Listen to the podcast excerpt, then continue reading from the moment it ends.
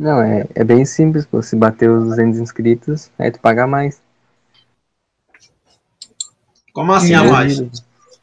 Vai pagar mais, pô. Não, não trouxe questão. Não, mas se E eu o trouxesse, Everton não trouxe não, foi? Everton trouxe não, foi? Ixi. Deve Pô, já tem né? 20, 20 e não sei quantas questões. Não, pô, mas eu calculei 24. Ah. Só por 24 questões. Foi. E aí são oito pessoas, três pra cada. Dariam 24, certo? Ah, mas como é que ia dar 24 questões? Ó, já tá ao vivo, né? O Edson nem avisa. Sim, sim, já tá ao vivo. Então vamos- vamos dar logo os avisos. O pessoal que tá assistindo gravado já pula pro minuto 20, que é quando começa. Entrem no Telegram. E se você tá assistindo gravado porque perdeu a aula, ativa o sininho, porque o YouTube avisa quando começar. Mais algum aviso? Não, isso aí. Se quiser mandar questão, vai ter que ser no grupo do Telegram. Isso. Quem quiser adicionar a questão pra gente resolver aqui, manda lá no grupo do Telegram, que tá na descrição aí. E o Marcos já tá na área, hein? O Marcos sempre por aqui. Opa, fala aí, Marcos. Caraca, falta quatro, cara. Quatro o quê? Quatro inscritos pra bater Ah. 200. Mas já? É, tá 100, e- 196. Ah, eu pensei, eu pensei que ia coxambrar hoje, o pessoal vai botar os 200 inscritos só pra ter pagação. Porra, falta pouco. Como assim? Não fui nem pra academia nem nada, hoje eu tô só acochambrando. Não Olha trouxe essa questão. Boa tarde. Boa tarde. Boa, Boa tarde. tarde, Rafael, Cláudio. Boa. Sejam muito bem-vindos. Sim, Tô senhor. baixinho, tá bem baixinho, Cláudio. Tá, calma aí. Tá melhor? Como? Melhorou um pouco, mas ainda não, não tá no padrão.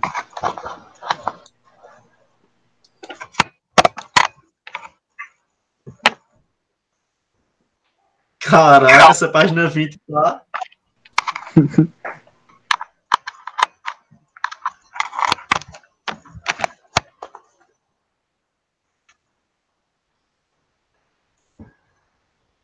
Essa é a página das propagandas, né?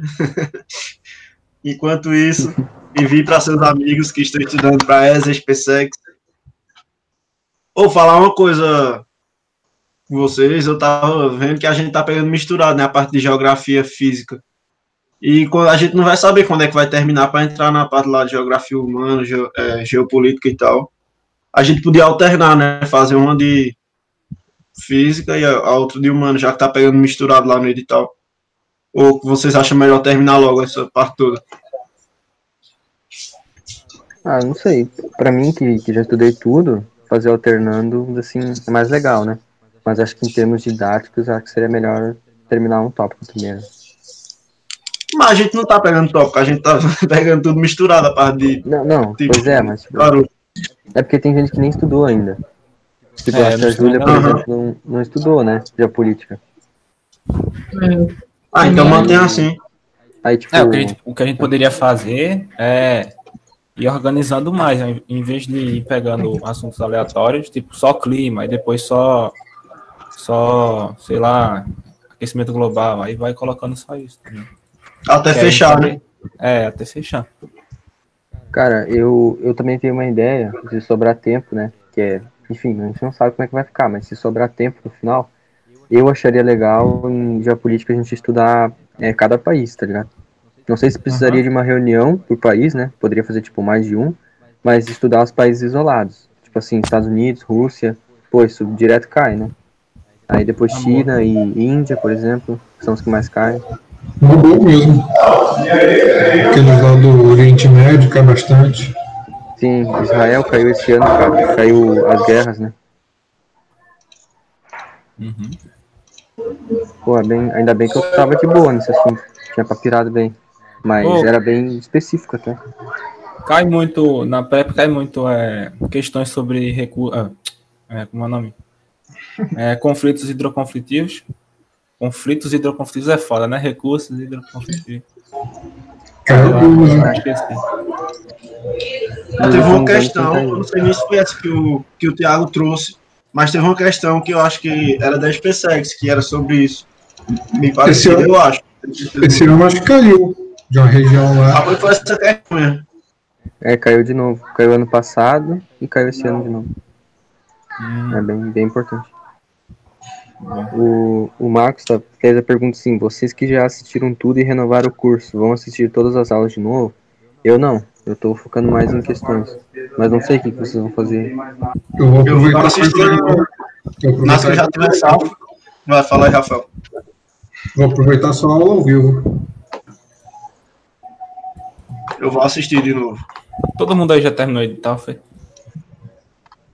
Não, senhor. Eu acho que não, é. Eu Não, senhor. Não terminei tudo não, mas estou fazendo por, por outro curso. Hum, entendi. Migrou pra concorrência. Não, aqui a gente vai é mesclado. Bom. Ele não resistiu à concorrência boa. É o que? Aquele teorema, é? É, esse mesmo. Eu uso ele e o estratégia. Uhum.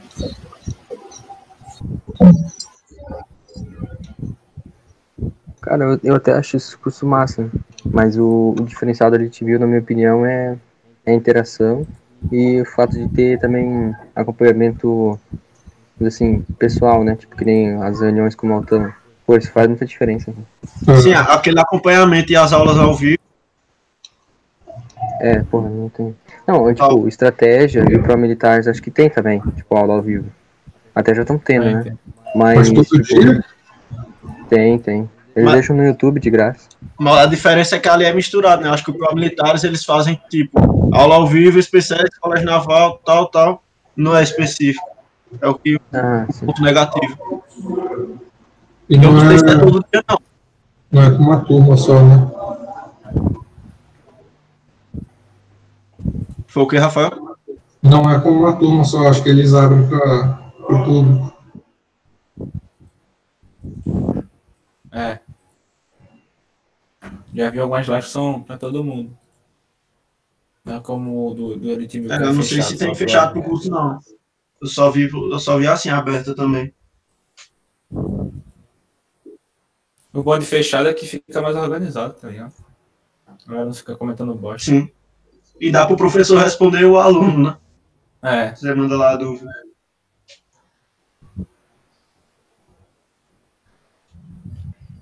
Só vai, só vai ser mais complicado no começo, que dá, sei lá, uns 50, 100 pessoas, mas depois fica só um pouquinho lá, do Elite Mil.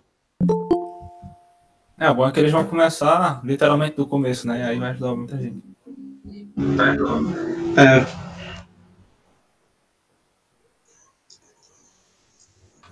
Boa tarde. Boa. boa tarde. Boa tarde. Boa. Boa tarde.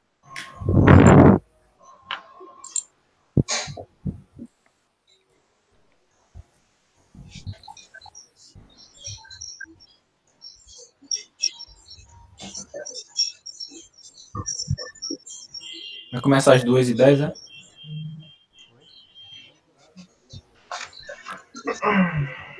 Isso. É, e avisar pro pessoal que tá aí esperando, já tem nove pessoas, né? Boa tarde, Luana chegou agora. E enviar pro pessoal que também tá estudando para SpaceX. ESA também serve, né? A parte do Brasil.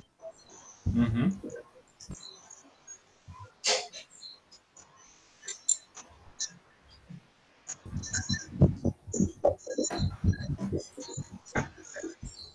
Tá faltando uma galera aí que mandou questão aí, não apareceu ainda.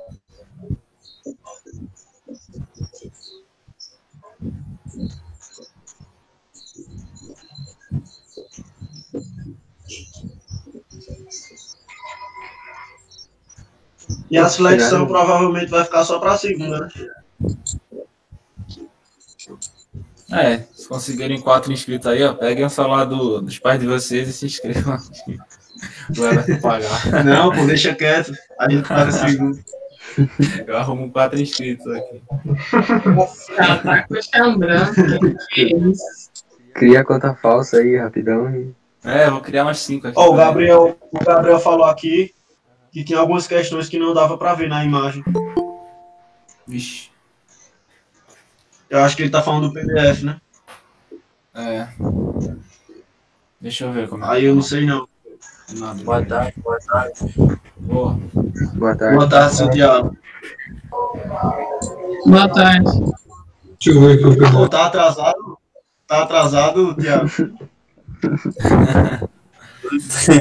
Ó, duas horas e ponto. Não, duas e Aqui dois. já é aqui, duas e ó. dois. Aqui é duas e dois. Aí, olha aí. Atrasado. Um Já tá devendo Como duas assim, flexões aí. Como assim? Isso não é um atraso. Isso aí, meu Deus, nem sei o que é isso.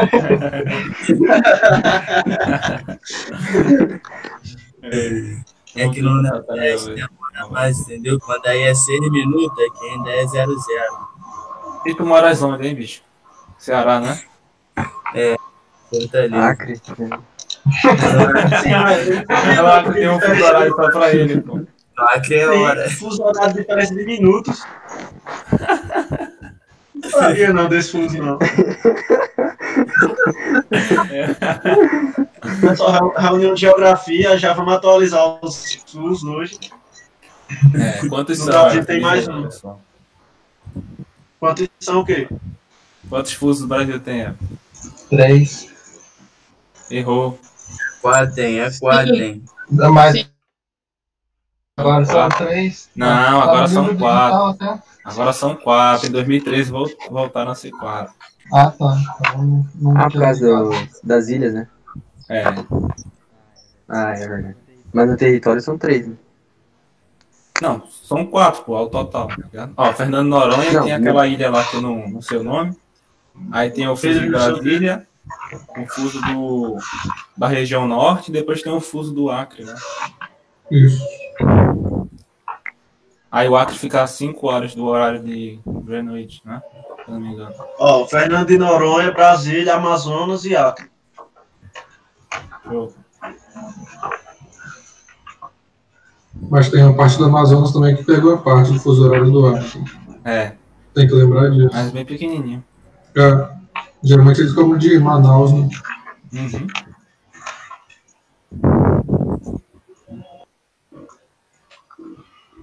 Ó, o Acre é especial, cara. Eles têm um fuso horário só pra eles.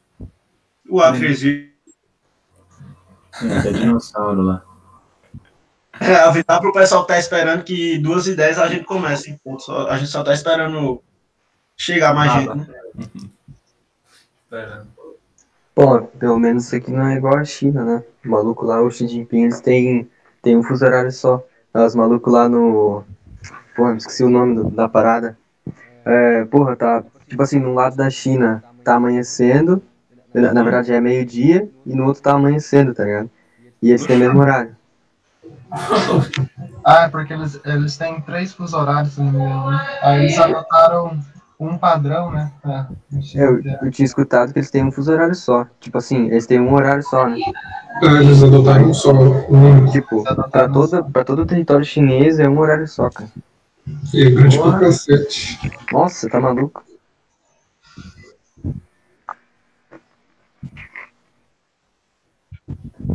Corpo humano que se, que se vira pra acostumar, né? Nossa, tá louco. Ver o Meio escuro e e entender que é dia já. Almoçar às 7 horas da manhã.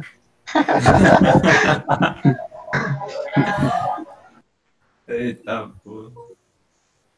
Ó, o racionalizando tá perguntando o que é isso na tela. Isso aqui é Ah, arte sacra junto com propagandas. Ó, o Richard Churchill ali, cara. Não é ele, né? Se, se liga na Dilma escondida É, atrás do, do Thiago ali. Pera aí, deixa eu botar na página. Tava no YouTube.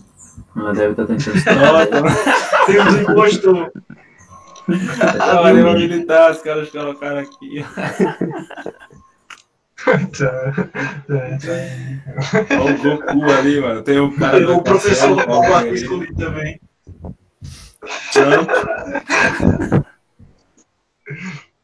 Coloca o Éder aí. Tinha um Éder, não tinha Putz. tirado o Éder. Falta o Eder. falta o Eder Pinheiro. Coloca o John Cássio aí também. Easter egg. É, o, o, é, o Racionais ele botou propaganda massa, é porque a gente tá recebendo pra fazer a divulgação do pessoal aqui. Eu não tô recebendo. Tô sabendo dessa, não. Nem eu, o Everton tá recebendo sozinho. Quero minha porcentagem. Até o pessoal do, do livro ali, ó, Física 1, 2, 3. É. Ah, essa aí é. é- essa foto aí é padrão. Ó, caramba, velho. O Ederson nem tem pasta, né, no computador. O cara tem tudo, né? Trabalho dele, como organizado. Nossa Pera aí, Senhora. pera aí, vou, vou mostrar. É um labirinto pra achar uma coisa no computador. É, é um segundo que eu, que eu vou mostrar. Pera aí. aí. Coloca o Curirim, é, o Curirim. Acho que nem apareceu na live. Eu não vi não também. Ah, eu acho que tu não mostraste pra ele, deixa eu adiantar. Apareceu. Só tem um mêsinho da, só tem um da área de trabalho. Sem. Ah, vou ver agora quando ele minimizar. Nossa senhora. Pasta que só o caramba.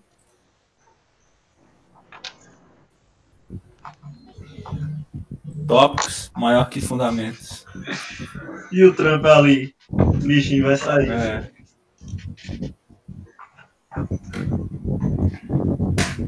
Vai entrar aquele. Esqueci o nome do cara agora. Biden. Joe Biden, isso, Joe Biden. Ele vai mexer com o nosso Amazônia, esse doido. Não vai mexer nada. Nós temos aqui, ó.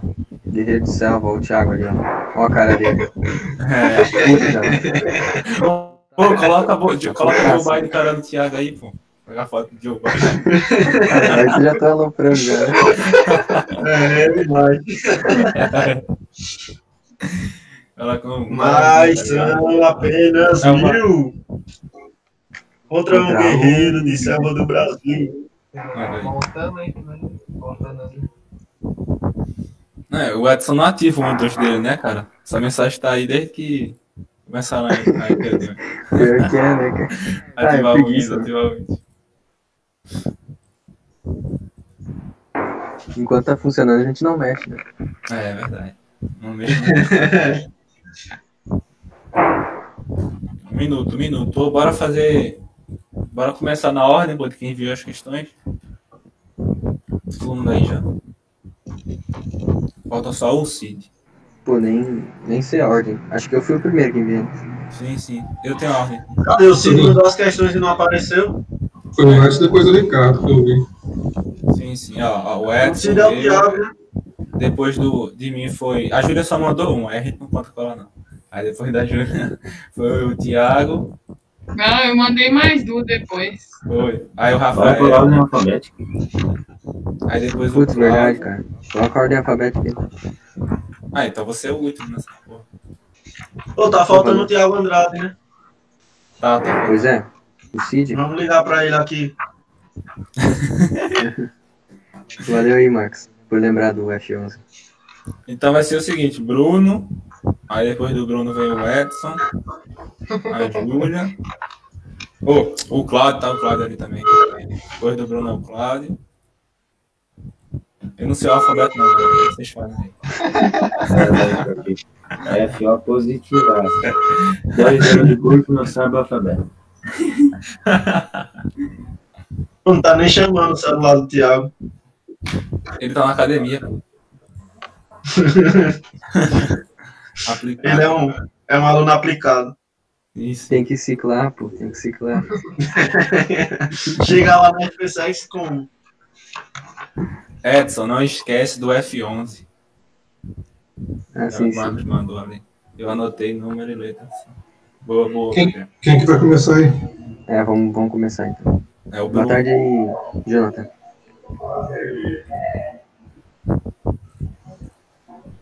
Que página? Ixi, a galera não colocou ainda aqui, pô. Ah, já colocaram. Quem, quem vai começar?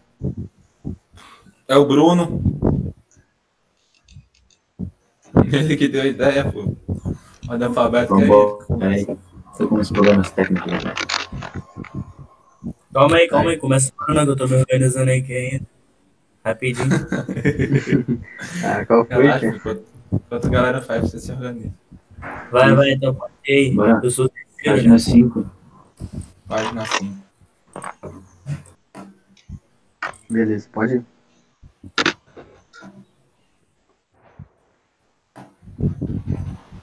Boa tarde, John. Deixa eu ver se tá geral aqui. Qual página? 5. 5.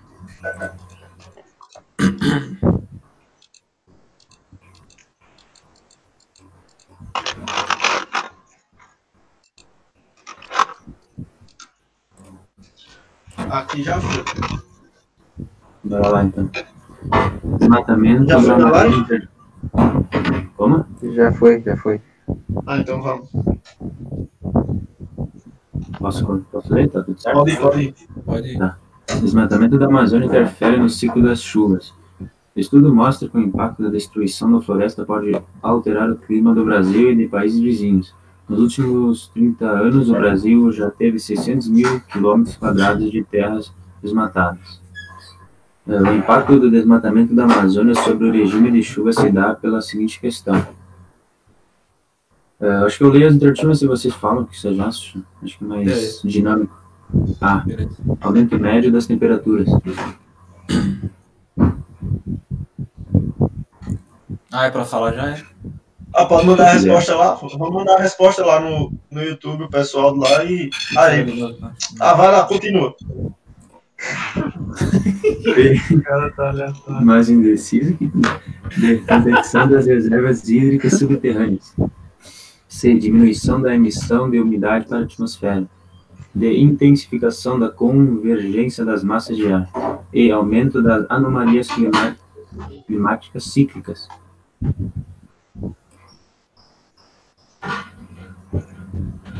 Peraí, deixa eu analisar aqui. É,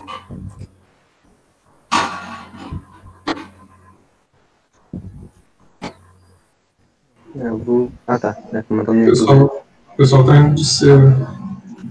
É, eu também vou. Eu vou de C, de bem. C de ex-sex. Eu vou descer também. Peraí, deixa eu pegar. Tá, agora ele é C, mas o porquê? O negócio é entender o conceito por trás. Acho que alguém, já todo mundo já ouviu falar, mas tinha uns chamados Pine Rivers. Literalmente são rios voadores. Que é mais ou menos esse fenômeno atmosférico aqui. Tá suave pra ver aí? Dá. Tranquilo. Aqui tá, tá bom pra ver. Tá, tá vendo assim essa vegetação bem fechada, ela, ela, com, ela acumula bastante água. Aí as árvores, se não me engano, no fenômeno, fenômeno é evapotranspiração, coisa assim, que faz com que as, as águas presentes nas folhas e árvores como um todo evaporem para a atmosfera. E como a Amazônia tem muita vegetação, isso se torna algo muito denso. Então, os regimes de chuva eles são diretamente relacionados com esse aspecto, pelo fato de se ter essa relação, porque, por exemplo, até ele sobe para a atmosfera, a atmosfera, através dos fenômenos de maritividade, por exemplo, a continentalidade vem com o vento através para todo o Brasil. Então, daí, daí, por isso, da diminuição da emissão de umidade, vai diminuir em consideração em todo o Brasil. Inclusive é algo muito perigoso, né? Isso vai vai- Alguma dúvida? Padrão. Muito bom, muito bom. É, quem não sei quem assistiu a, a última live que o Éder fez sobre a Amazônia. Alguém assistiu? Eu assisti uma Não, foi parte. ontem, foi? Eu vi que eles estavam falando sobre isso também, né? Nossa, Márcia, você criticou até essa questão da, de falar é, rios, como é que chama? Voadores. Rios voadores. Ah, depois vocês assistem. É interessante. Oi? É, dizem que na Amazônia, quando não chove todo dia, chove o dia todo. né? Essa analogia foi massa. Tem que ser, cara. Tinha que ser o Everton, já foi melhores momentos, né? Vocês nunca viram o Guerra falar isso? Não. Eu já vi, já. Disse. Disse que vazão. seria Ó, um comentário aqui do YouTube diz, diz, que, diz que a vazão seria maior que os rios do Sudeste, Centro-Oeste e Sul. Ah, no caso desses rios voadores, né? Seriam, no caso, teria uma vazão maior que esses rios Ah, do tá. Sudeste. Então, Essa foi para o resumo da semana. certeza, pô. Vai ter bastante material. E o pessoal tá falando que tem um, tem um vídeo do Castanhari sobre a Amazônia que é bom o pessoal sobre tá aqui. É. Aqui é quase assim, mas em Belém é desse jeito mesmo. Próximo aí é Paraná. o Amazonas é é. Cláudio. Sou eu. Aí, ó, o Marcos, direto da Amazônia, confirmando minha, minha frase aí. Página 11. Vai lá, vai lá, próximo. Ele falou que no Pará é desse jeito mesmo. Qual a página? Página 11. Beleza, coloquei. A classificação do relevo brasileiro em grandes unidades ou comparti- compartimentos é uma síntese do processo de construção e modelagem da superfície terrestre e das formas resultantes. Essa classificação distingue três tipos de compartilhamentos, que são letra A, planaltos, planícies e dobramentos modernos, B, escudos cristalinos, bacias sedimentares e dobramentos modernos, C. Planaltos, planícies e depressões. D. Planaltos, continental, talude, continental e fossa abissal. E. Chapados, depressões e bacias sedimentares. O que vocês acham? C de cachorro louco. Ser de selva. Ainda bateu uma dúvida, mas eu vou em C de, eu vou em C de selva. Pô, também fiquei meio na dúvida, né? Também vou Eu dizer. fiquei meio na dúvida com outros ali, mas a C tá uma- fazendo mais sentido. Ah, é, é, tem, tem, tem, E é sentido com C. tem uns absurdos aí, se ligar. É, abissal, vai. Então, bora lá. O, o texto, ah, a questão ali no caso, ele está se referindo já ao, ao relevo que o Juraci, acho que é Juraci, né? Jurandir. É Jurandir, isso aí. Eu não lembro de cabeça, mas caramba.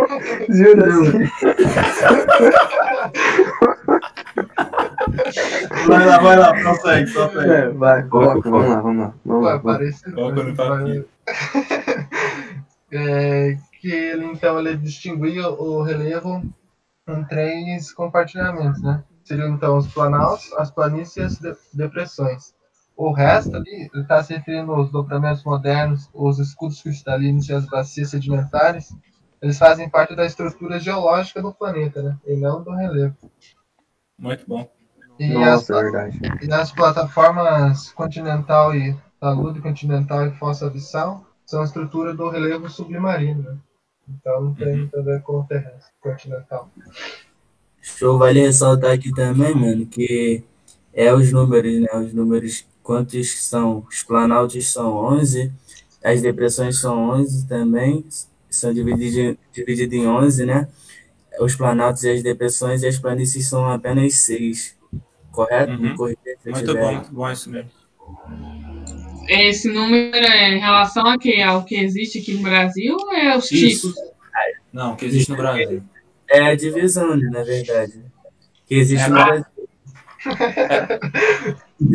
É, Beleza.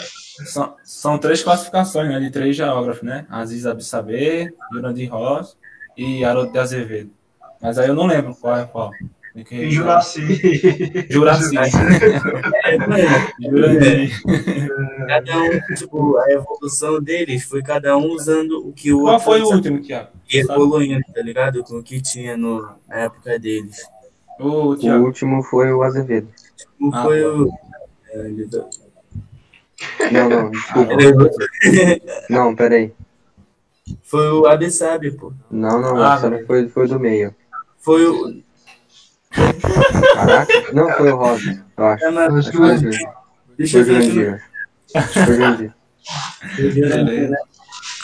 Inclusive, é, se alguém vai fazer a prova da ESA, isso aí é bem importante. Na, na SpaceX não cobram tanto, mas na ESA eles É. cobram bastante essa classificação. Geografia do Brasil. Não tá no talo.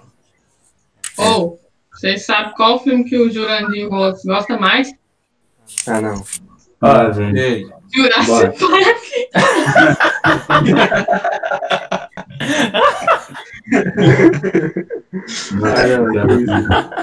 Pô, já tô me aloprando já. Jurassic Vai lá. Ó, ó o tempo, ó o tempo. É, não vai dar tempo. mano. Bora. Qual seria o próximo? Eu vou falar. É. É, É, mudar de assunto, eu vou falar a sequência aqui pra ver se alguém ficou em É o. Everton. O primeiro É, o não, vai. Posso falar? Ah, vai lá, vai lá. Vai lá. Prossegue, prossegue. O primeiro foi o Haroldo de Azevedo, o segundo o Assis Nabissab e o terceiro, o último, foi o Joraci Ross. Rossi. Show, pode ir. Pode ir o próximo agora. É o Edson.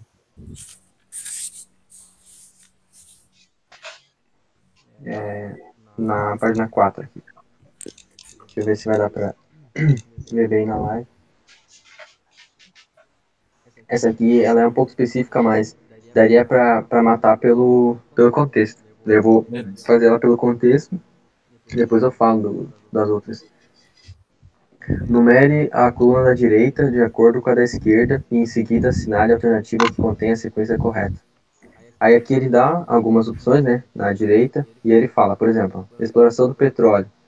Já é, já, tipo assim, é meio que importante saber que é na bacia de Campos, né, onde é, a gente extrai muito do, do pré-sal, então já é bem importante. Então, no caso, a bacia de Campos seria 2, sabendo essa, já, já tiraria a A e a B. Porém, se tu não soubesse, poderia fazer pela última, olha só, produção de hidroeletricidade. Qual dessas aqui vocês acham que é a produção de hidroeletricidade? Paraná. Eu acho que é Paraná também. Muito Paraná. Tem que ser a do Paraná, né? Aí, é- olha só, tem que ser o 1 aqui, né? Então a gente já tira a A e já tira a B também. Eu fiz Aí desse aqui- jeito, fiz desse jeito. Boa. É isso aí. Aí aqui, ó, pode ver que isso aqui é, é igual já. A questão só, só, tinha, só ia cobrar da, aqui, tipo, em relação a 5 e a 3. Né? Uhum. Aí se a gente for olhar aqui, a gente tem, por exemplo, Pantanal, que é a 3. É, na letra D está dizendo que a 3 é a penúltima, então seria a pecuária extensiva. E na letra C está dizendo que é a 5. Então a 5, deixa eu ver, ah, Bacia do Paraíba do Sul. É, Pantanal, vocês acham que é qual? É pecuária Pecuária extensiva extensiva. mesmo? Eu acredito que seja. Eu acho que é pecuária, é pecuária, pecuária extensiva, não? Isso. Tá combinando mais. É. Também E- é. E dá pra ver lá, que, lá na Terra Roxa. Ah, mano, tem diferença, né? Show. É, acho que a carne é, são iguais. É. Mas, mas vocês acertaram, sim. A pecuária extensiva é no Pantanal. Aqui seria o 3, aí já seria a letra D, o gabarito. né? Ou seja, daria meio que para fazer pelos mais conhecidos. Né? Aí, beleza. Exploração do petróleo já falei, que é a Bacia de Campos. Aí, produção do chá, no caso seria o Vale do Paraíba. No caso, o número 5. Opa, é, não. Na verdade seria a. Bacia do, do Ribeira. Ah, do. Paraíba é o outro. Aí a Terra Roxa seria a do Paraná. O turismo aqui é o número 3 também, que é o caso do Pantanal. também muito por causa do, da questão da bio- biodiversidade, né? E a última concentração industrial é, é o número 5, no caso daí sim seria o Pa- Paraíba do Sul. E aí eu coloquei aqui algumas imagens, tem esse aqui é do Ribeira, é o Vale do Ribeira, se não me engano, e daí tem a bacia dele também, né? Mas esse aqui é o Vale.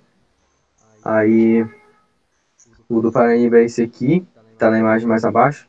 Aí ele também tem industrialização, também por causa da, da localização dele, né? Fica no, nessa parte do, de São Paulo, Rio de Janeiro e Minas Gerais. É por isso também tem a questão da concentração industrial, que também está afetando o Rio, né? Uhum. Aí, acho que é isso. Bacia de Campos eu já falei, Pan- Pantanal também. É, só dá pra matar ali, quer dizer, eu só conseguiria matar pelo jeito que você falou, né? Porque se fosse por cada uma, cara, é muito, muito específico. Esse É. é de turismo e pesca esportiva é Pantanal, né? Como? Aqui é turismo e pesca esportiva. Sim, Pantanal. Eu coloquei o 3 do outro lado, porque ali não ia ficar muito perto. Nossa, nem vi que é também, nem parece um três. Aí eu tenho que concordar Não. contigo. Não, tranquilo. Vai lá, Aí-. A, a- a pecuária lá no, lá no Pantanal é o que? Jacaré?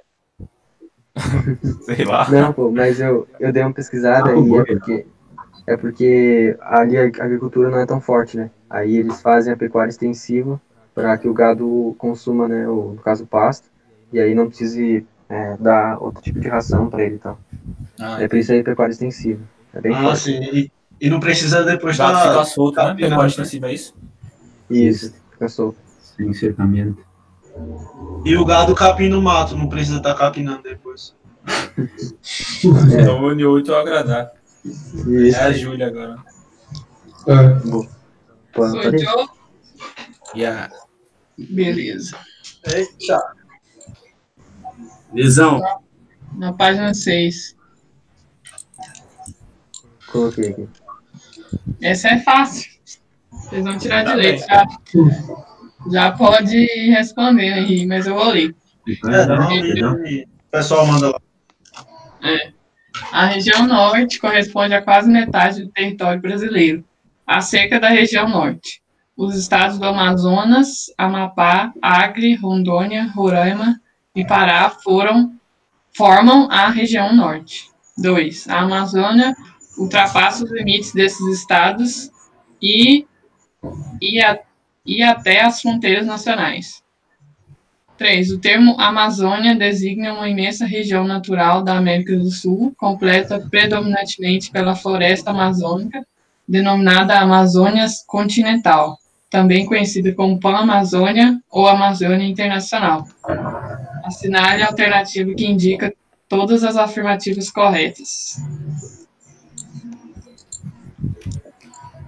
Um minutinho aí, pra vocês responderem.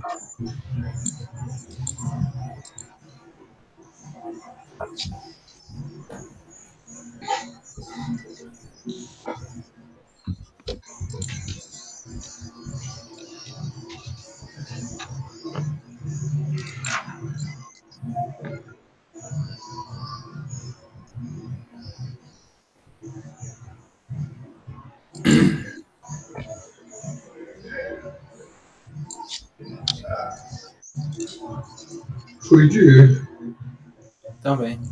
de SpaceX.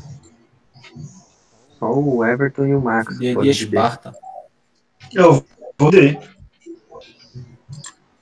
É, eu também fiquei meio receoso com esses estados ali, mas.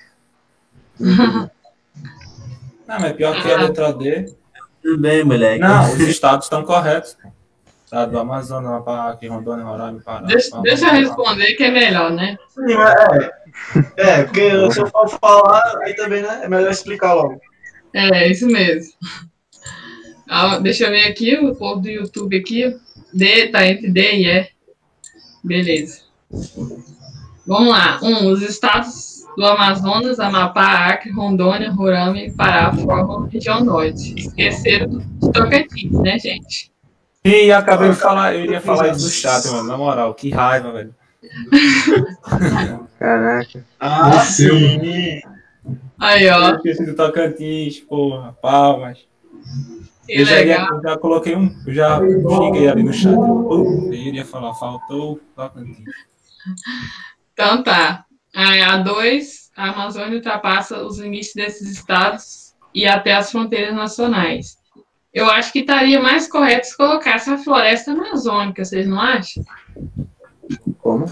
Eu acho. E tem Não lá é?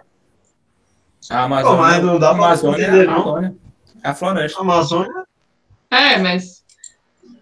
Mas ele se refere ao completo, né? estado. Não, acho É. que, eu acho que tá completa a Amazônia. Não, mas se, se essa aí não tiver correta, Não, vai ter gabarito, né? Mas Não, tá mas se ela tá correta. Ela tá Sei lá, correta. quando, quando o Biden vai falar da Amazônia, ele fala Amazônia, ele fala floresta amazônica. Quem é o Biden na fila do pão?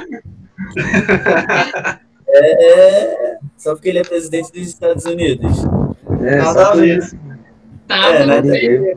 Não é nada. não muda nada pra gente aqui. Confia, confia, não nada. Vai nessa. Ai, ai. Tô zoando. Vamos lá. O termo Amazônia designa uma imensa região natural da América do Sul, certo, né? Coberta predominantemente pela floresta amazônica, denominada Amazônia continental, também conhecida como Pan-Amazônia ou Amazônia Internacional. Tá correto, mas eu não sabia desse Pan-Amazônia aqui, não. Eu já ouvi falar já. Então, acertou quem falou Caralho. que é. Que vacilo, mano. Esqueci do Tocantins, já não. Pois é. Fiquei puto aí, Eu iria, eu iria mudar a resposta ali, mas ela falou, ó. Ah, sim. Aqui fechou, aqui fechou. Quando for na SpaceX, ô Ricardo, aí tu fala, eu ia mudar a resposta, mas vocês corrigem. Vou mudar a resposta, mano. Já vai. Fazer o quê? Você já corrigiu, né? Eu fui seco ali no Amazonas para ver se tá certo. Boa. Próximo. Próximo. Página 10. Sou eu, sou eu. É, é o Rafael, então deixa o Rafael aí. Depois eu Ah, é? Eu tô viajando aqui, ó. Página 8 aí. Beleza, coloquei aqui. Tá, questão simples aí sobre vegetação do Brasil. Então vamos lá, considere as afirmações a seguir. A vegetação. Deixa eu aumentar o mapa aqui. É, só complementando a última questão, o Marcos colocou. Lembrando, a Amazônia legal é a Amazônia brasileira. Boa. Pode prosseguir. A vegetação, representada pela cor laranja, pode ser entendida como litorâneas. É nela que encontramos os manguezais e as restingas. Laranja é essa aqui, ó, que eu vou passar o laser. É que está percorrendo a maior parte da costa do Brasil. É.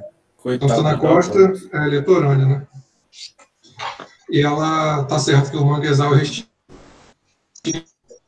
porque são as fases de transição que se encontram com o, essa parte litorânea do Brasil, esses biomas. Então, não está correta.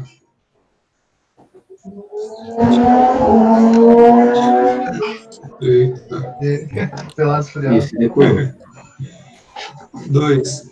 A Mata dos Cocais, amarelo no mapa, é uma área de transição entre a Caatinga e a floresta amazônica.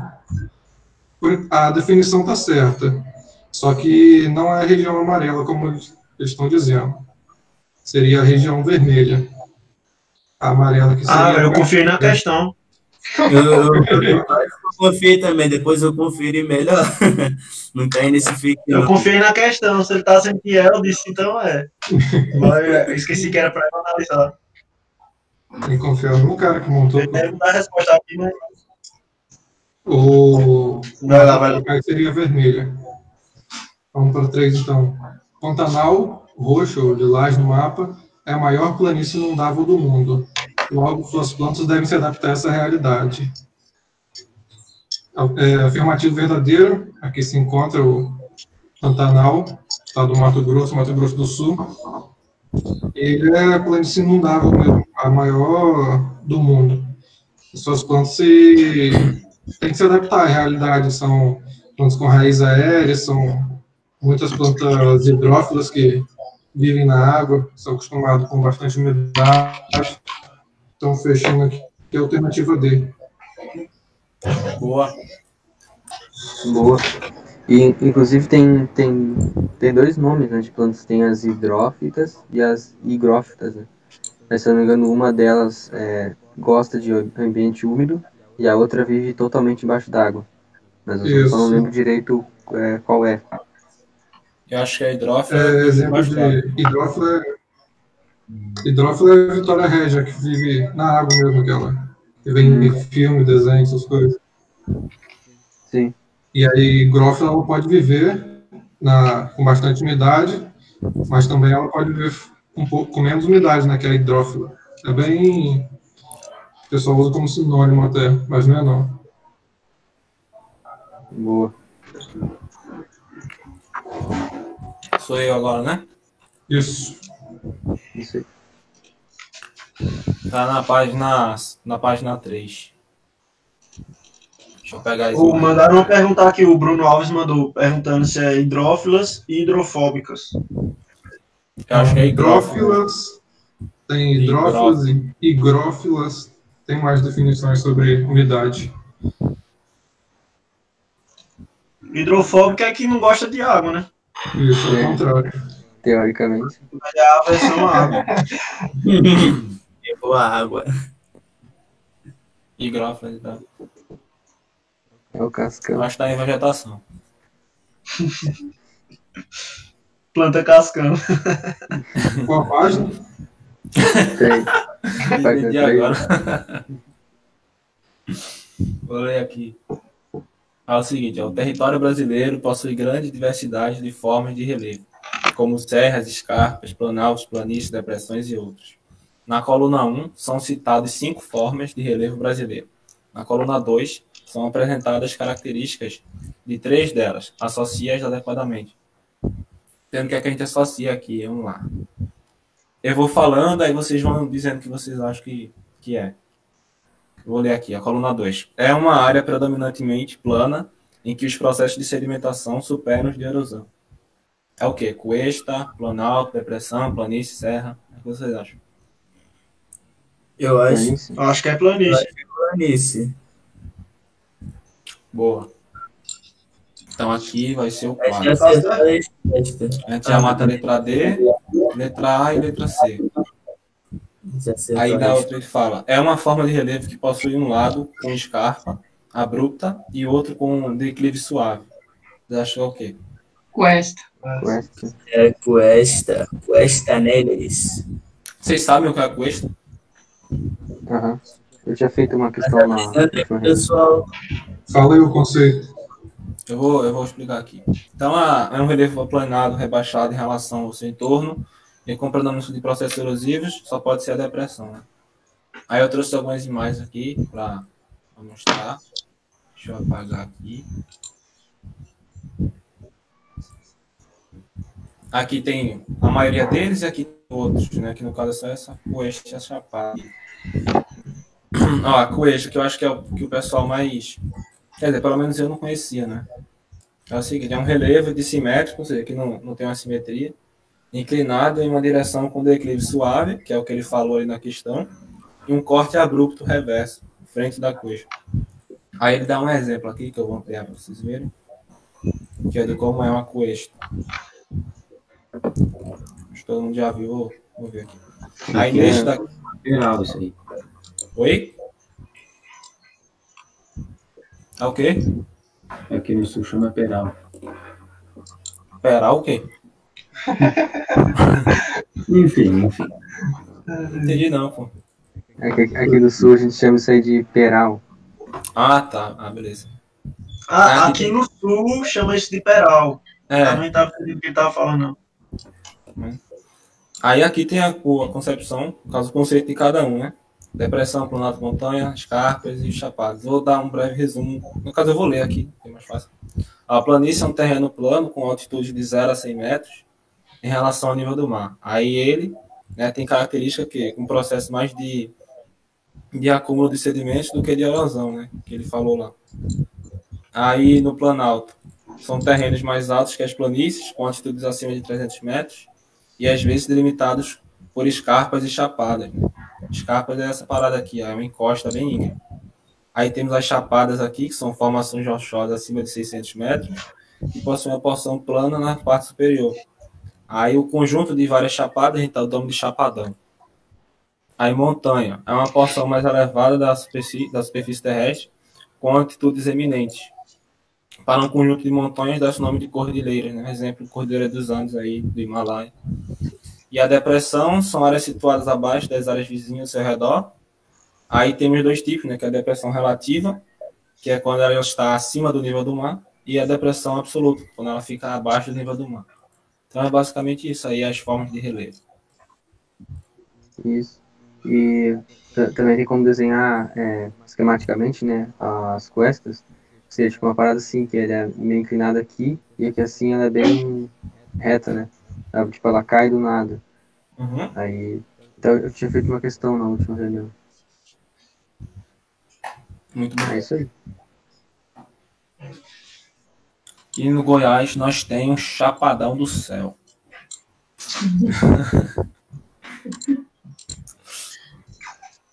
nós temos Chapadão do Céu. Ah, quem é? Agora é o Thiago, né? Agora você, Thiago. Bora. Página 10 daí. Não, o Thiago tem que explicar a questão pagando flexão, né? Porque o que ele tá devendo, meu amigo. Eu tô com o Ricardo nessa. Ei, ei, valeu isso aí não.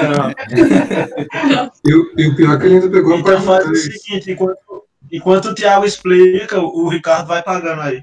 Vai aí, então. GG, GG, vamos. Já estamos juntos nessa. Vai lá, vai lá, pronto. Pode, pode começar aí. Coloquei aqui.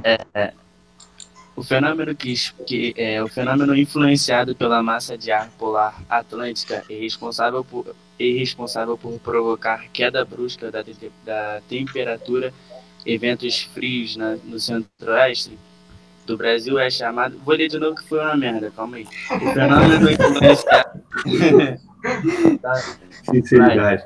O, o fenômeno influenciado pela massa de ar polar atlântica é responsável por provocar queda brusca de temperaturas e ventos frios no centro-oeste do Brasil é chamado de A. Convecção B. Friagem C. Frente fria D. Inversão térmica ou E.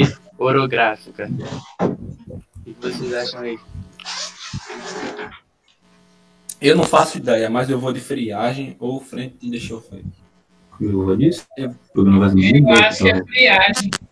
Cara, Eu vou eu, também pensei, mas friagem, se eu não me engano, é na. Amazônia, né?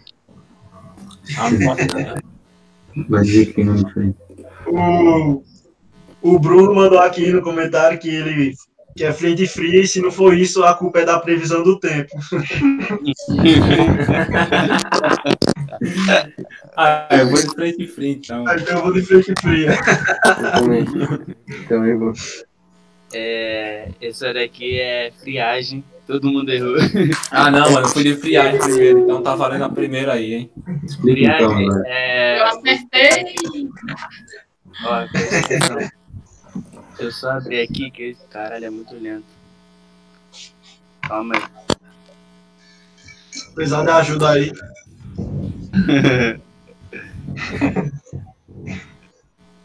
Aí, ó. é, a, massa de, ar- a massa de ar polar atlântica, atlântica não.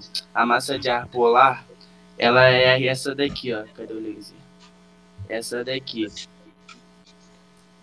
O, esse fenômeno né, da friagem é influenciado por ela. E ela entra aqui pela região do Mato Grosso do Sul, Mato Grosso aqui. E, como o Edson falou, ela consegue chegar lá na Amazonas, sim, no Acre até, mas ela é mais, mais predominante, ela- atua mais aqui no Centro-Oeste, entendeu? Aqui no Boa, Centro-Oeste. verdade. Eu vou estudar isso daí. Alguém tem alguma dúvida sobre? Eu, E é frente fria, se eu não me engano, Eu não, sei- é, eu não sei muito bem a definição de frente fria, não, então eu não vou nem falar nada. Mas inversão térmica é, é, aquela, é aquele negócio de. É a, é a consequência, né, da. Como que fala? Me fugiu a palavra agora. Inversão térmica é quando. Inversão térmica é, é que, o, que o ar não, não fica na ordem cara. correta. Né? O Jonathan tá falando uma Ah, a parada no chat. consequência, é a consequência da. Quando tá da poluição, caralho. Deus me livre, quase que não sai. Inversão térmica. A chuva é a orográfica, a orográfica, a letra E, é uma chuva, uma chuva orográfica. E convecção é uma chuva também. Ó, tem o, o pessoal tá comentando aqui. O Jonathan mandou a definição de friagem. Friagem é uma característica da Amazônia Ocidental brasileira, quando após a chegada de uma frente fria, o ar frio de origem polar invade a região e deixa todo o tempo encoberto. Frio e com muito vento do sudeste, durante alguns dias as- seguidos. Assim, toda friagem e toda incursão de ar frio são precedidas por frente frias. Então, a, a friagem é uma consequência da frente fria. Né? A frente fria ela é uma massa Mas de nem toda frente fria é sucedida por um frio ou friagem. Ele falou aqui. Só falar o que é frente fria aqui, que eu entendi como é frente fria. É uma massa de ar frio que vai de encontro a um ambiente quente. Eu acho que é isso também. é, isso aí, a Luana mandou, né? Que. Ah, não, mas ela mandou, acho. Mas é isso mesmo, que é o ponto de duas massas. É. Ah, não, mas ela mandou arma, acho. Acho, é porque quem acha, quem não sabe, né? É, Não, se mas você não tem certeza, é melhor você falar que acredita. Eu acredito. Só lembrando, É porque esse gente, negócio é. É consequência de muita reunião com uma trama. esse negócio de chuva orográfica ocorre aqui, ó, com o encontro da MPA com a MPA aqui, ó. Só para complementar. Hum, Essa daí que é de verão, geralmente é em questão. Aqui, ó. Isso, Ah, chuva é, torrencial. é, deixa eu falar aqui rapidão. A inversão térmica, eu tô vendo aqui, é uma consequência da poluição, como eu falei. É aquele fenômeno que o ar quente fica entre duas, duas camadas de ar frio. Uma em cima do ar quente e outra embaixo. Aí o ar quente fica preso. Já até foi falado dessa inversão térmica em outras reuniões. É que eu não tenho a foto aqui, mas daqui a pouco eu coloco a foto e mostro pra vocês. beleza. Tá Ô, deixa eu fazer uma pergunta. Pô, tem uma explicação aqui também do Gabriel. Ele botou que a frente fria é quando o frio vem sua frente. Aí tu corre pra trás. ah, não começa não, velho. Tu Calma aí, cara. Ah, mas não eu não, pô. Eu tô passando os comentários do pessoal. Fiz uma pergunta aqui. Esse, esse assunto aí a gente vai. oh, vocês viram no assunto de climas, foi ou não? É, de clima Negócio de Brasil. Chuvas orográficas, essas paradas assim. Isso. Tu tá Sim. falando como? Na aula ou quando tu foi estudar? É, na aula, qual é o assunto que eu vou. que eu vou Ah, velho, as aulas eu sempre achei muito superficial. Porque É, as eu não não é vi isso. climas, não. Não é Eu não climas. vi isso daí É na, no meio na ambiente aula, do não. Brasil. No meio ambiente do Brasil que tu es- estuda é As aulas que, que-. Uhum. que eu assisti era o professor Ricardo, muito superficial. É, aí é, eu tinha que ficar por fora, tá ligado? Pesquisar e ir atrás. Vi Eu, eu baixei lá de os livros que vocês colocaram no Drive, cara. Eu vou começar a estudar por eles, porque a pessoa vê a aula e sai mais burro do que publicando. Caraca, Caramba. Faz, faz os dois. né? Ver a aula e do- ler a teoria do livro É. do Demétrio, de prefer- preferencialmente. Né? Uhum. O Marcos mandou aqui elementos e fatores do clima. Quem é o A Luana próximo? mandou com a professora nova, é porque eu tô pra renovar o curso, mas com a professora nova, ela disse que tá tudo lá. Hum. Uhum. é. Tá bem melhor que É, as tava. aulas estão mais completas. Não, tá bem melhor mesmo, eu concordo. Eu prefiro. Tipo, na, na terceira, quarta aula já é conflitos e hidro, hidro, Hidroconflitivos. Isso, conflitos hidroconflitivos eu cairia numa... Mas, enfim, aí do, do Veras eu nem lembro de ter visto. É, não vi também não. Tá mais completo, cara, mas ainda tô sentindo falta, porque as questões são bem específicas, então eu vou começar. E o bom que é que ela também juntos. bota sempre questões, né, mano? No final. É, mas o, Isso ajuda. quem é o próximo? Já vai se preparando o próximo. É o. Bruno. É o Bruno. Vai dar três horas já. É, porque. é, aí é o, o- a questão da, da aula, que eu falei na reunião lá, assim. né?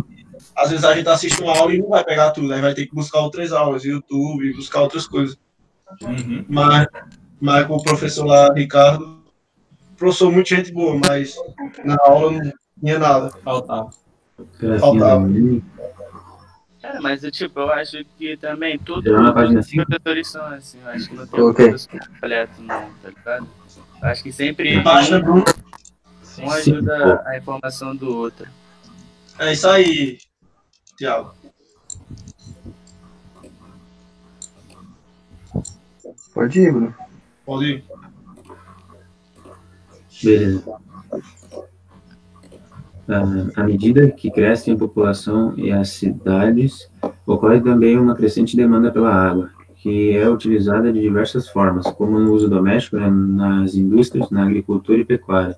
Com relação à demanda de água, assinar a alternativa que mostra onde a água é requerida em maior quantidade. A. No uso doméstico, pelas atividades como as de limpeza e lazer. B. Na agricultura, principalmente na irrigação de lavouras. C. Na pecuária, na descendentação de animais. D. Na indústria, principalmente nos parques industriais, para, por exemplo, mover máquinas, resfriar peças e gerar energia.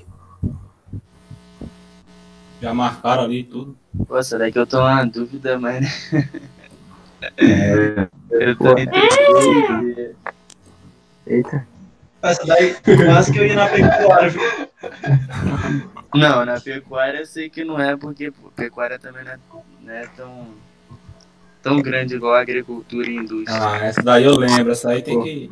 Tem que Essa eu lembro, porque tem uma, tem uma questão desse sexo sobre isso aí também. É importante isso aí. Sim. É, é, é uma Sim, coisa de sim. indústria, é de indústria, não é? É, vai indústria aí, vai indústria pra você ver, vai indústria. Tem isso mesmo. Ô, Ricardo, ô, Ricardo. Você só faz a brincadeira disso. Pegando companheiro e mandando pra vala, que é isso? Não, eu tô sendo aqui sarcástico, sarcástico. Ah, sim, você é muito engraçadinho. Cara, é. Quando Depois vai perder na graça, termina na desgraça. Eita. Hum, cara. Deixa o Bruno falar aí qual é. Deixa o Bruno falar qual é a resposta. Tá na minha vez de falar? Tá. Sim. Vocês foram na maioria foi de B, se não me engano. É a B, sim, só que. ah, eu sempre lembro para referente ao gráfico, por causa que é gritante a diferença, né? A gente. Acho que é a indústria, por causa que a gente logo pensa ah, em grandes centros urbanos e a necessidade de água e tal. Mas é a agricu- agricultura. Eu justo aqui no gráfico, por exemplo, está tá dizendo como agropecuária, então junta a pecuária e a agricultura. Não achei um específico, estava me sem tempo aí, mas é agricultura que é gritante. Não lembro a porcentagem, mas, por exemplo, perto da agricultura pecuária é só uma porcentagemzinha muito rasa.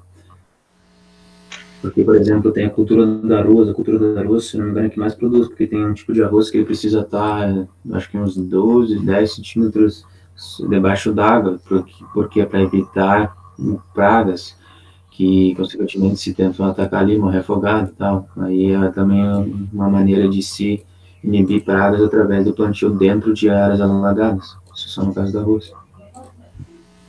É, mas se pensar no Brasil inteiro mesmo, é agricultura, não tem jeito. Não, pô, é, é, No é mundo, cara, não é só no Brasil, não. Sim, é Eu muito, é muito, não. É muitas áreas, mano, muito grande. E, pô, imagina, vai Milhões de pessoas ser- E o pessoal bate na tecla que para economizar tem que ser uso doméstico, né? É, é isso que eu não entendo. É, Eu só, eu só, Mas- só por causa disso. É, ninguém É. pressiona os, os Vai, grandes confia. latifundiários para diminuir o uso da água. Mas como é que vai fazer a policial? Não tem como. O que foi? Se não é botar vai água, o bagulho morre. aí, acabar a comida. É, pô, se não jogar água lá, a gente vai morrer de fome. Eu vi uma vez numa reportagem que o, o desperdício doméstico, o, o que é desperdiçado, tipo, nos canos, que é estourado na rua, é maior do que o pessoal desperdiça em casa. Tipo, o desperdício maior é das instalações que as empresas que distribuem água também, é, né? desperdício. 412, né? Tá assim, Com peso. Esse, Ah, É. esse- Tem vezes que fica 10 horas jarrando água e ninguém vê porra nenhuma. esse negócio de O problema pessoal quer tomar banho. ainda né, possa. É, é o pessoal lá do Rio também. Tipo Eu vou falar um negócio dessa, da agricultura aí, que o problema não é jogar muita água. O problema é porque jogue uns agrotóxicos, a água deveria voltar normal, né, pelo ciclo da água. Só que como tem esses remédios, acaba voltando poluída.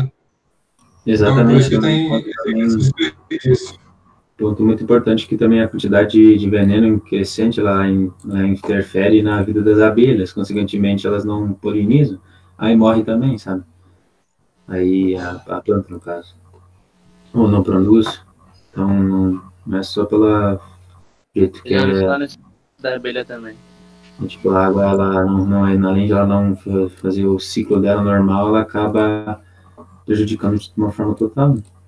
Outros ciclos. Vamos, GG pra próxima. Bora. Senão a Bora. vai ficar meia hora aqui. É por isso que eu acho que é bom. Ah, sim, é porque o Gabriel falou que era melhor misturado, mas se a gente separar, talvez fique, tipo, só sobre essa parte de água, tá ligado? Só sobre Quem é depois dele? É o Só Cláudio. sobre, só sobre o Cláudio. Página, página 12. Sim, senhor, senhor. Tá lembrando aqui, ó, falta um inscrito, hein, pra 200 inscritos. Ah, diga isso não, velho. Eu quero acochambrar hoje. Eu vou lembrar disso. Acabei de atualizar aqui. Coloquei aqui na página. Ah, vou criar a conta agora, vamos criar até a conta fake pra bater 200. Tá, bora lá.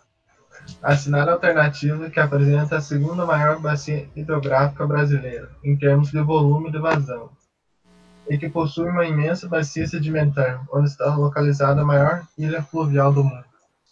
Letra A, Bacia Amazônica. Letra B, Bacia do Paraná. Letra C, Bacia do Tocantins, Araguaia. Letra D, Bacia de São Francisco. Letra E, Bacia do Paraguai. O que vocês acham? Porra. É a letra C. A maior ilha fluvial é aquela lá da Amazônia, não é? Não, É. A Guarani, sei lá. é a ilha do Bananal.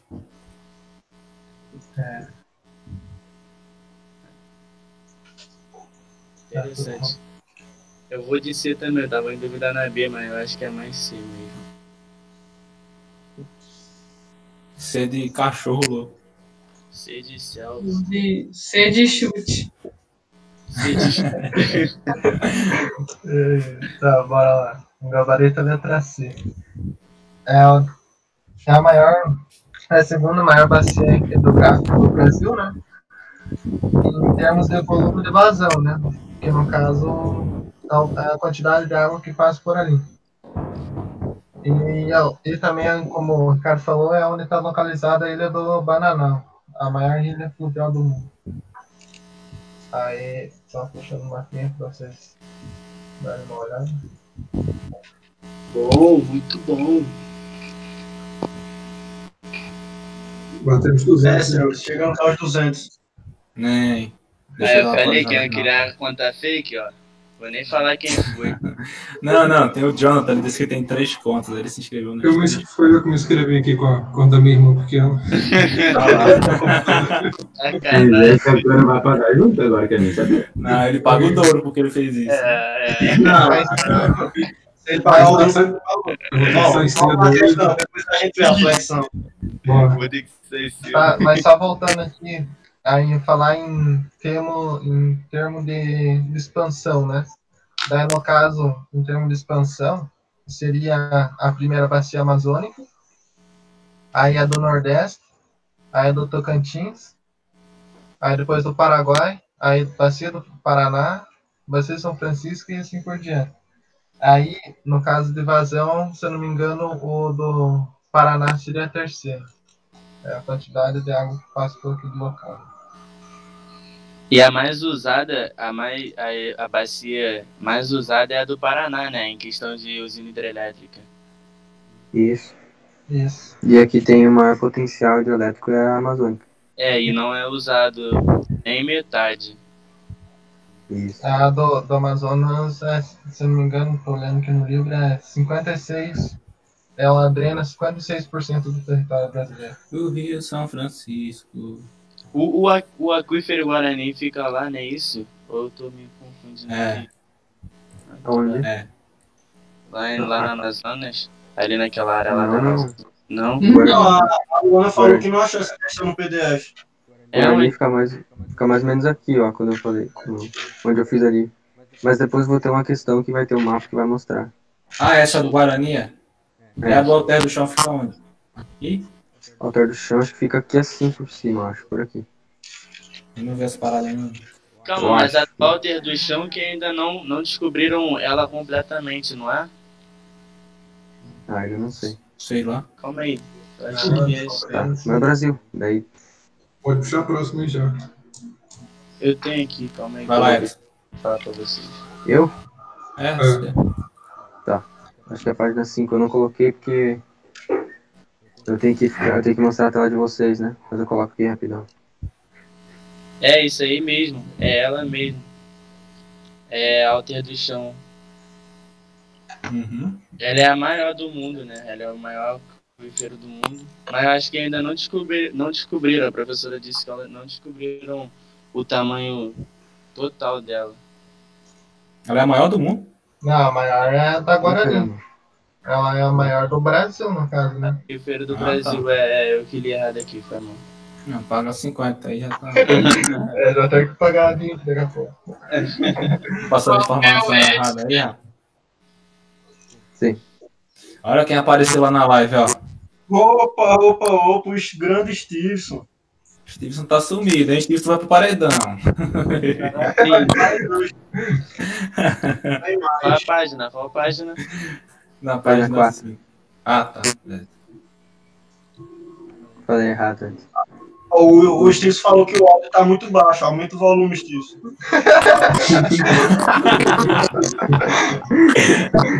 Confia, confia.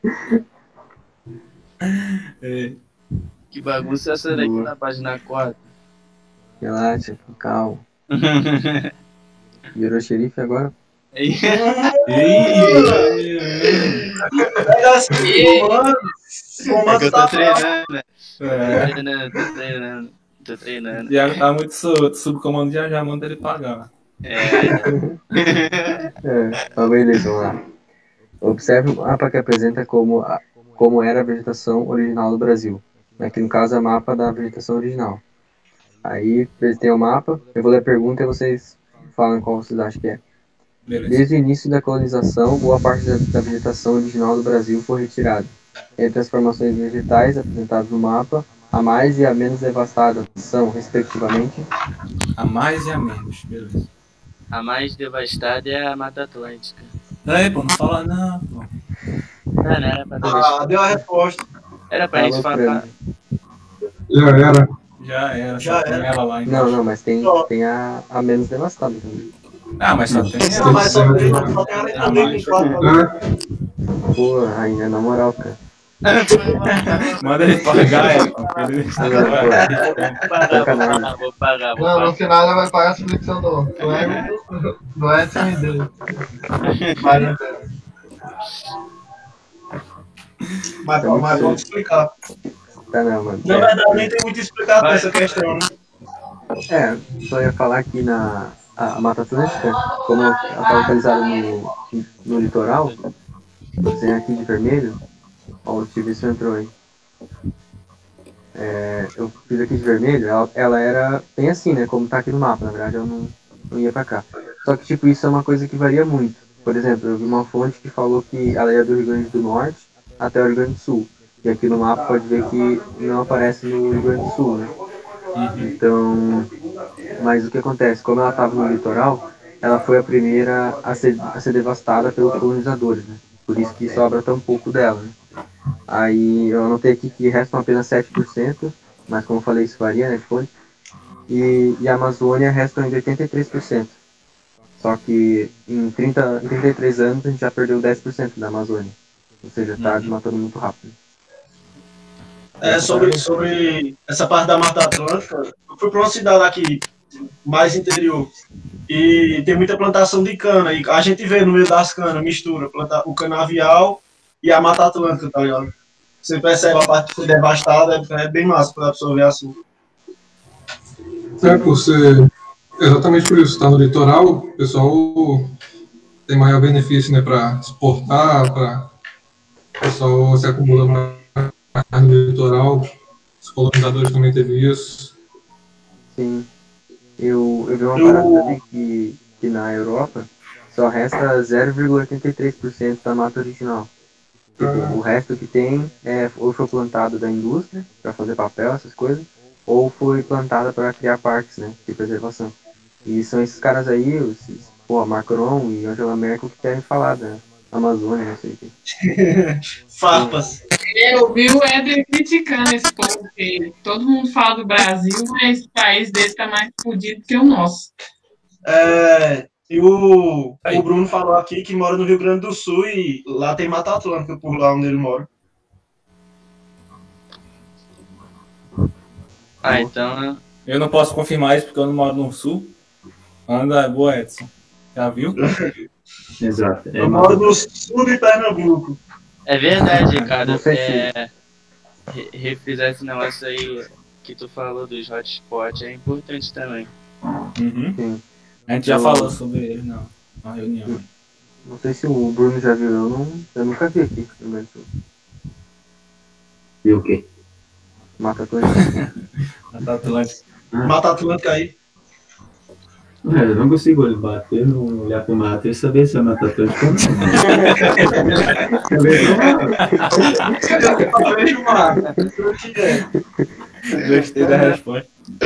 Muito bom, muito bom. É bem provável, se não é mata de, de pinheiro, né? Araucária. Qual é o É isso aí. Vamos lá. Qual é o próximo? Que é o cabo. Não, não, não. Não, Edson tá aqui. É o Rafael. Eu trouxe um. Não, é a Júlia, é a Júlia, é a Júlia. É a Júlia. Ai, eu que ele não trouxe questão hoje. É, ele vai pagar 40 hoje, vai pagar o dobro. Vamos na página 7. Ele vai pagar as minhas. É, do Rafael também. E o Thiago vai pagar do Edson. Tá, tá com certo? É, é Não, doação. vocês estão parecendo agiota já. É, conexão. Não, bora lá, senão não vai dar tempo. de fazer no final. É, vai, vai. Já tô na 10. Também. É a 7. É a 7? É. Coloquei aqui. Pode ver. Esse Everton me enganando. Vamos lá. As forças endógenas, ativa e passiva, comandam a formação das formas do relevo através do condicionamento estrutural. A força endógena ativa corresponde à corresponde à comandada pela energia do interior da Terra e se manifesta pela dinâmica da litosfera através da tectônica de placas.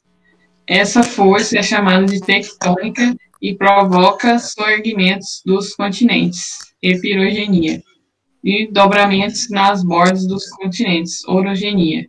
Associados a essas atividades ocorrem os falhamentos, os fraturamentos e o vulcanismo. É, com base nas informações acima e em seus conhecimentos sobre o assunto, avalie as afirmativas.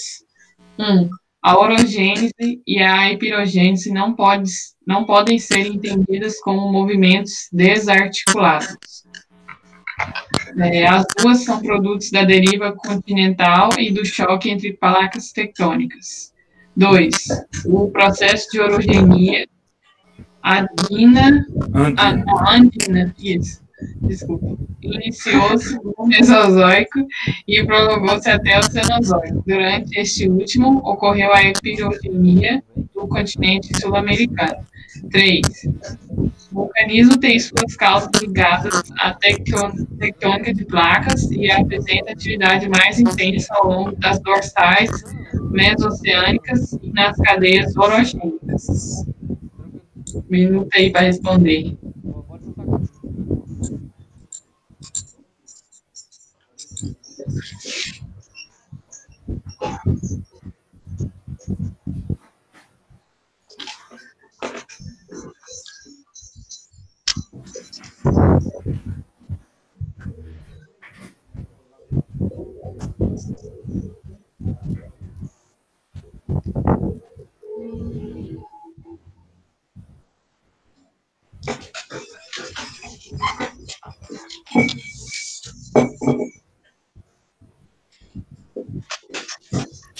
Eu vou de letra A. A de Amazônia. De Amapá. Ah, eu pensei que fosse de Amazônia, já que é de Amapá.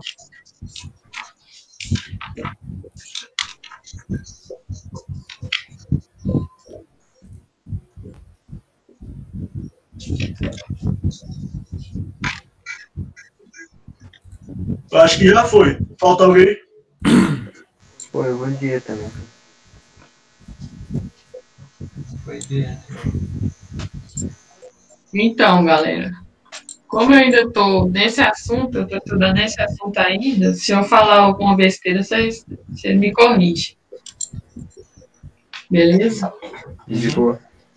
É, a orogênese. Orogênese é, quer dizer, eu acho que é o gênese é, é origem, né? E ouro é montanha, então é origem de montanha. Eu acho que tem a ver, entendeu?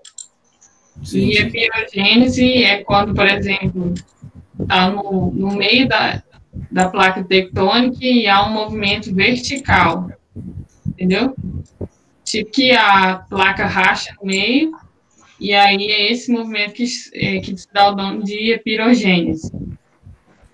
É, eu acho que é isso. Então, elas não podem ser entendidas como movimentos desarticulados. O que vocês acham? É o quê? Elas não podem ser entendidas como movimentos desarticulados, ou seja, Ah, elas, elas têm que ser entendidas como uma dependendo da outra, como é que é? O que acontece? Eu acho que tá certo. Tá certo. Também acho. Que é tudo na placa, né? Tá acontecendo ali na placa. Vai se mexer, vai fazer um negócio ali. Então, Uhum. Isso. As duas são produtos da deriva continental e do choque entre placas tectônicas. É, no caso, a orogênese pelo choque das placas, né? E a epirogênese, não sei se teria a ver com, com a deriva continental, mas a deriva continental é em relação à à teoria do, daquela que era os continentes juntos, depois separou, né? então é, pra, pra ter esse negócio aí de surgir o continente, a placa tem que se mexer, né? Ela teve que se mexer. Hum. Sim. E pra ter o choque de placas, elas têm que se mexer. Então, tipo, a placa se mexeu para fazer o continente separar e se mexeu para bater ali. Então, eu acho que tem a relação, essa articulação entre os movimentos. É isso mesmo. Então, Eu Não acho que dá. é aquela ideia de, tipo, uma vai subir, a outra vai descer, né? Daí uma vai ter o processo de orogênese e outra de epirogênese. Ou eu tô completamente... Isso aí. Não, isso aí mesmo. isso. Beleza. Então, vamos para a próxima. Essa a gente analisou que está correta. É, o processo de orogenia andina iniciou-se no Mesozoico e prolongou-se até o Cenozoico. Durante esse último, que no caso é o Cenozoico, ocorreu a epirogenia do continente sul-americano. Eu, particularmente, ainda, ainda não fiz questão de decorar essas, essas eras aqui, então vocês vão ter que me ajudar. Pelo que eu me lembre, o movimento de orogênese começou na, no período terciário da era Cenozoica. Mas eu posso estar errado, não faz tempo que eu vi. Já era cenozoico, né? É, aí por isso que eu disse que não estava certo, porque ele disse que iniciou-se no, no Mesozoico, mas deixa eu conferir. O Mesozoico, ele é mais antigo ou é mais novo? Antigo. Ele, é, ele é o do meio, né? É o É, Mesozoico. prefixo. Isso, mesmo. O Cenozoico, ele é o mais atual. Isso. Isso. Seno é, é novo, moderno e tal. Ah, Aí. O prefixo. Deixa eu ver aqui no, na. Poxa. Ó, o pessoal mandou aqui, ó. O Marcos falou, mas é o Andino que tá falando. E o Bruno Alves mandou que os Andes são dobramentos modernos, então aconteceram nos períodos mais recentes. No caso, seria o Cenozoico. Aqui, ó. Aqui, ó. Ele fala no terciário que iniciou o surgimento das grandes cadeias montanhosas. Aí, beleza. Tem mais coisa aqui, mas é importante saber. beleza. Então, eu acho que isso tá certa, né? É, ela tem que estar certa, né? Uhum. Qual é o gabarito? Você sabe, Júlia? Sei, sei, mas deixa eu analisar essa Ah. última aqui. O vulcanismo tem suas causas ligadas à tectonia de placas, certo, né? E apresenta atividade mais intensa ao longo das dor- dorsais mesoatlânticas, me- mesooceânicas e nas cadeias orogênicas. Eu acho que tá certo. Ah, outra coisa que eu estava vendo ontem, tem um país tem uma ilha, na verdade, que ela é uma dorsal mesoatlântica, né? Ou seja, ela nasceu de uma de um encontro de placas no meio do, do Oceano Atlântico. Vocês sabem qual que é? A ilha? O nome eu não sei, não. Nem ideia. É a Irlanda. Hum, A Irlanda ela pode ser considerada uma dorsal mesoatlântica, que ela é resultado de da da orogênese que teve lá. é a Irlanda ou é a fin... ou é a Islândia? Is- É, eu confundo, é a Islândia, eu acho. É uma que fica no É, porque a Oceano Irlanda ela fica junto com, com a Inglaterra lá, então acho que é a Islândia, que é uma ilha. Não, mas, mas a Irlanda também é uma ilha. Sim, sim, é ilha É. que fica junto com a Inglaterra. Mas eu, eu acho que ela quer dizer a Islândia, que é uma ilha isolada, tá ligado? É, eu Na sei que ela verdade- fica, ela fica no Atlântico. É que, Então, na verdade, é a a Irlanda, a Irlanda do Norte pertence ao Reino Unido, mas, tipo, a Inglaterra fica na outra ilha. Sim, sim. Mas se você for ver direito, tem, se eu não me engano, tem uma ligaçãozinha. Deixa eu ver. É Islândia, eu acabei de ver aqui.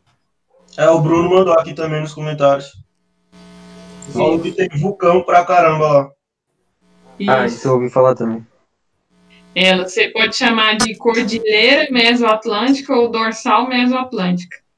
Tá certo. Oh, pensando nisso aí, é, ela surgiu desse, desse choque, né, das placas oceânicas Não, e tal. choque não. Olha lá, vem ele. Vamos que vamos, mano. Não, da separação. Sim, Sim, da separação. Aí Isso. surgiu ali a. Surgiu a. Lá, surgiu. sim.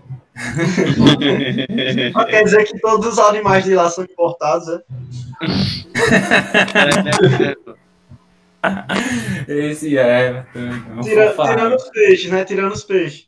Gente, só para dar o gabarito aqui, Deve é ser. a né? letra E. As E. três são corretas. E Vamos. de sexo. Quem é, quem é o próximo? É o Bruno? Eu, página 8. Ó, ainda falta outra rodada. É, Claro. Será que Não, vai dar? cara, tá na, tá na mesma rodada. Oxe, Tá são na 3 e sexta. 20, pô, dá tempo. Vamos lá. vou ver aqui, Não, então. Eu vou precisar da ajuda de vocês que essa É oito, é? eu ser bem específica. A Isso. 8, é? É oito, Página só não. 8. A questão da FUVEST ela pegou bem específico. Vamos lá, então. Este perfil a seguir representa as formas de relevo e a cobertura vegetal primitiva que seriam, que seriam vistas no trajeto, em linha reta, entre as cidades brasileiras de A para B. Cara, eu acho que é a letra, letra C. Sim. Não, pera, pera, pera. Você já deu que é a gabarito? letra. É o quê? Você já deu gabarito? Vamos lá, então. Essa aqui Ah, eu tive que pesquisar, confesso. É, é a letra C. Ah, então beleza. Curitiba é do Paraná, é onde tem o, o domínio morfoclimático lá da Mata de Araucárias, que é da onde está partindo. E eu olhei os dois extremos, de onde ele saiu para onde ele chegou. Vegetação do Pantanal.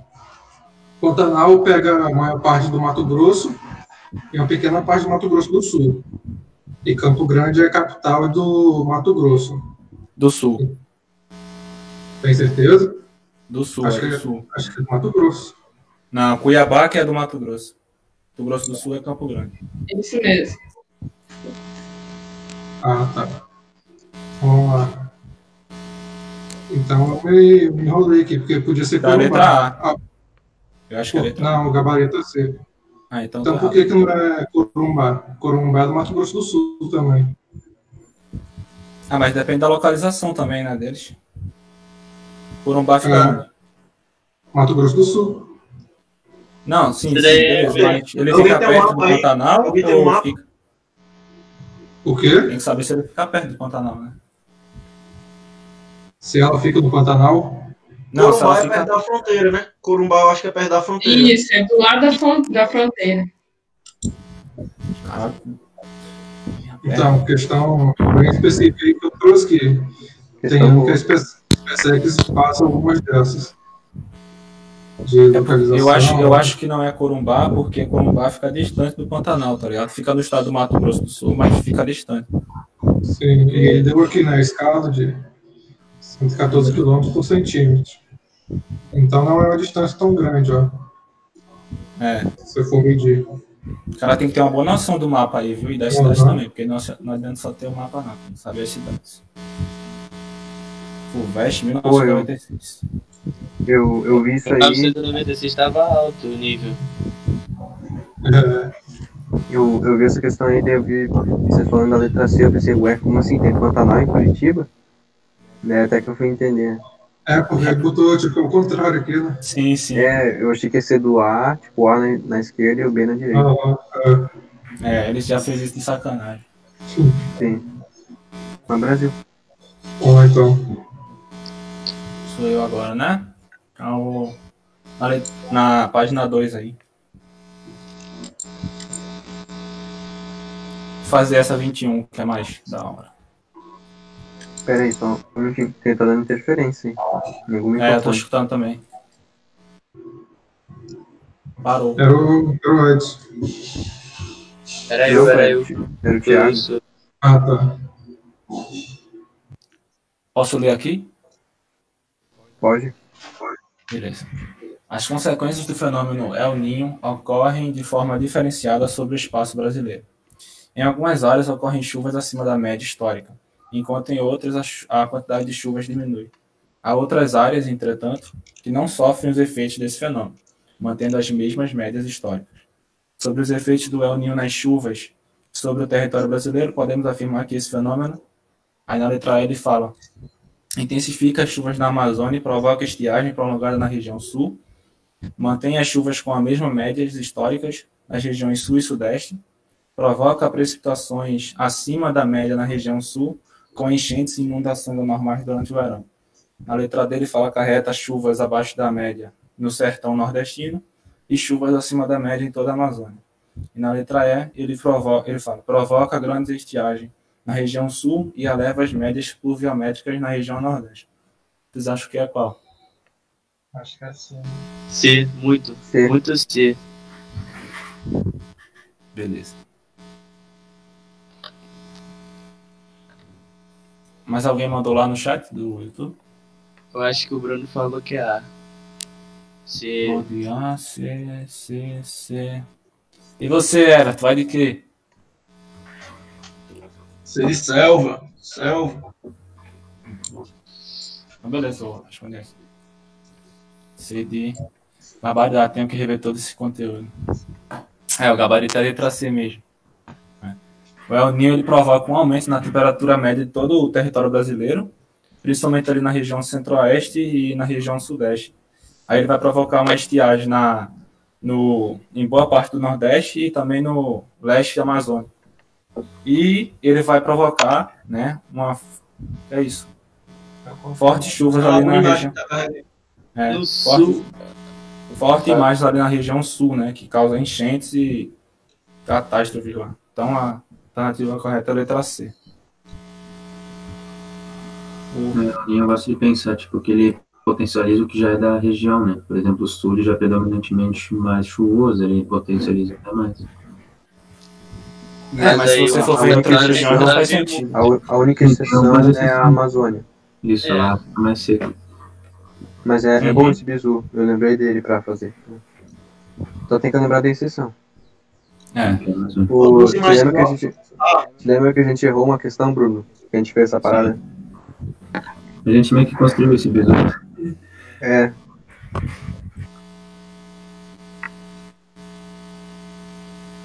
Aí o, embaixo. o Elinho e a Aninha aí.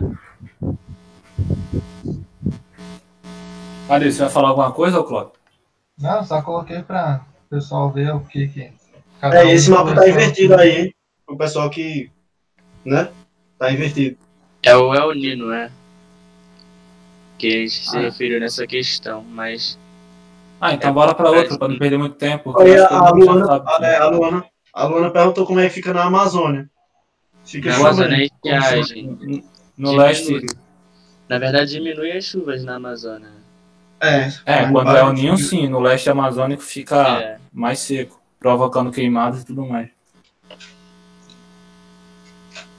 Agora não é, to- não é toda a Amazônia, não, tá? É em parte dela, no leste amazônico. Agora é o Rafael. Ela falou que não, Não. entendeu. Não, mas eu, eu tava respondendo. Calma. Vou esperar aparecer ele na live. Obrigado, ela falou. Ah, Bora tá. partir, partir, partir. é que tem esse. Eu tenho um delay. É, desse dele. Assim, É o Bruno de novo, né? Ou não? É o Thiago, quer dizer. Thiago. do Tiago, é o Tiago. Qual é a página? 10. Só vê os mouse clique, clique, clique. Coloquei aqui. Mouse É. Guerreiro. Vários lá. fatores, pode, vários fatores interferem nas dinâmicas climáticas presentes no território brasileiro. Nesse contexto, assinale a única associação incorreta. Vamos lá, letra A. Regiões de maior, al- maior latitude é, está relacionado com clima subtropical. Letra B. Regiões de maiores altitudes está relacionada com clima tropical de altitude. Letra C. Regiões de maiores latitudes está relacionada com o clima tropical semiárido. Letra D. Regiões de menor latitude está relacionada com o clima equatorial. Letra E. Ausência de maritimidade está relacionada com o clima tropical continental. Vamos lá. O que vocês acham que é? C. C também. Essa eu acho que é mais fácil, né? É. Só porque. Todo mundo acertou. Não, já eu Ele denunciei, ficou né? triste, né? Ficou triste. né? Ela pensou assim, ah, Não, mas mas- é difícil. né? Não, não, eu sabia que era fácil, pô. Eu sabia que era fácil, mas é, é que eu falei que você já deve ter achado que também é bem mais fácil, né? Porque, tipo, é bem óbvio, né? Maior latitude é mais afastado da linha do Equador, então não, não caracteriza o clima tropical semiárido, porque ele está bem próximo da linha do Equador. Então, é, se tivesse menores latitudes relacionadas com o clima tropical semiárido, estaria correto. É, e no mais, eu acho que é só isso. Ah, na letra E também, a ausência de maritimidade é por causa que tá, no, tá mais no centro, no continente, no centro do continente. Então, Uhum. pode ser caracterizado como um clima tro- tropical continental. E eu acho Muito que é só isso que tem para falar. Regiões Bora de maior aqui. latitude, é mais longe do Equador, lá para o sul, clima subtropical, então tá perfeito. Alguém tem alguma dúvida? Não, né? Facinho, molezinho, vamos que vamos. Não na perfeita é essa. Uma alegria. É, o pessoal do Bora, YouTube bora. tiver alguma dúvida pra mandar aí.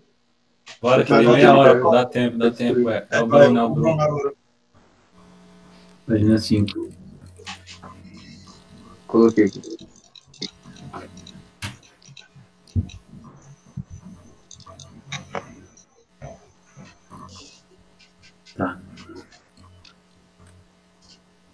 Eh, o processo que gerou a atual configuração dos continentes na superfície do planeta Terra resultou da fragmentação e do afastamento das terras emertas que, no princípio, consti- constituíam um único bloco chamado Pangeia.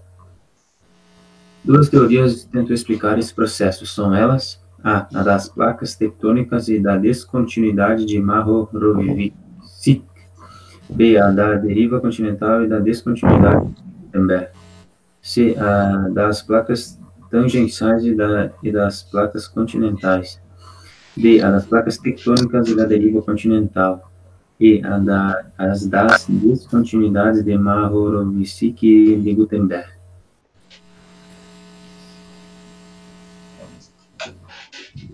Então, Essa eu não faço ideia. Mano, Essa eu, eu não li direito, aí fiquei na dúvida, mas quando eu li direito aí. A Júlia chegou a comentar sobre isso. eu poderia até ficar um pouco de dúvida, mas, mas tá bem não, qual, qual a alternativa? Letra D. D também. D de bola ou D de dado? D de dado. D de dinossauro. D de infantaria. Então, vai valer a letra D mesmo, mas o porquê? Aqui, a das placas tectônicas e da deriva continental. O que que ia ser a deriva continental? É, deixa eu ver aqui a imagem. É aquela relação que a Pangeia, quando estava todo mundo junto, vamos dizer assim, todo mundo diga os continentes. Aí depois tem Laurazzi e Gondwana.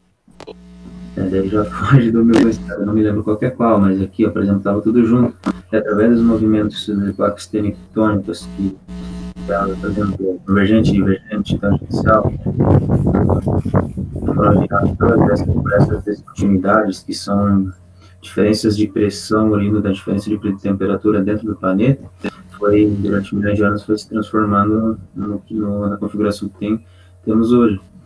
Inclusive, tem até comentários que vão, tipo, vai fazer meio que assim, 360 graus e tal, que vai, milhões de anos, vai continuar esse movimento. Uhum. Por isso que não, não, não é essa teoria ali, que essa faz, né, que fala aqui das descontinuidades, elas são meio que o meio que foi usado para explicar o porquê que as placas tectônicas fizeram esse fenômeno. Hã? Redundante, mas alguma dúvida? Só acrescentar aqui que o oceano que banhava a Pangeia era o, o nome era Pantalassa. Eu já vi uma questão caiu isso. Não iria comentar. Pantalaça. Isso é bom. Isso aí Pô, é esse negócio de descontinuidade. Esse negócio de descontinuidades aí, a gente já falou em uma reunião de geografia. Se tiver dúvida, volte lá. Mas geralmente não se volta, é, Gutenberg. isso. Pode prosseguir. Boa. Bora lá.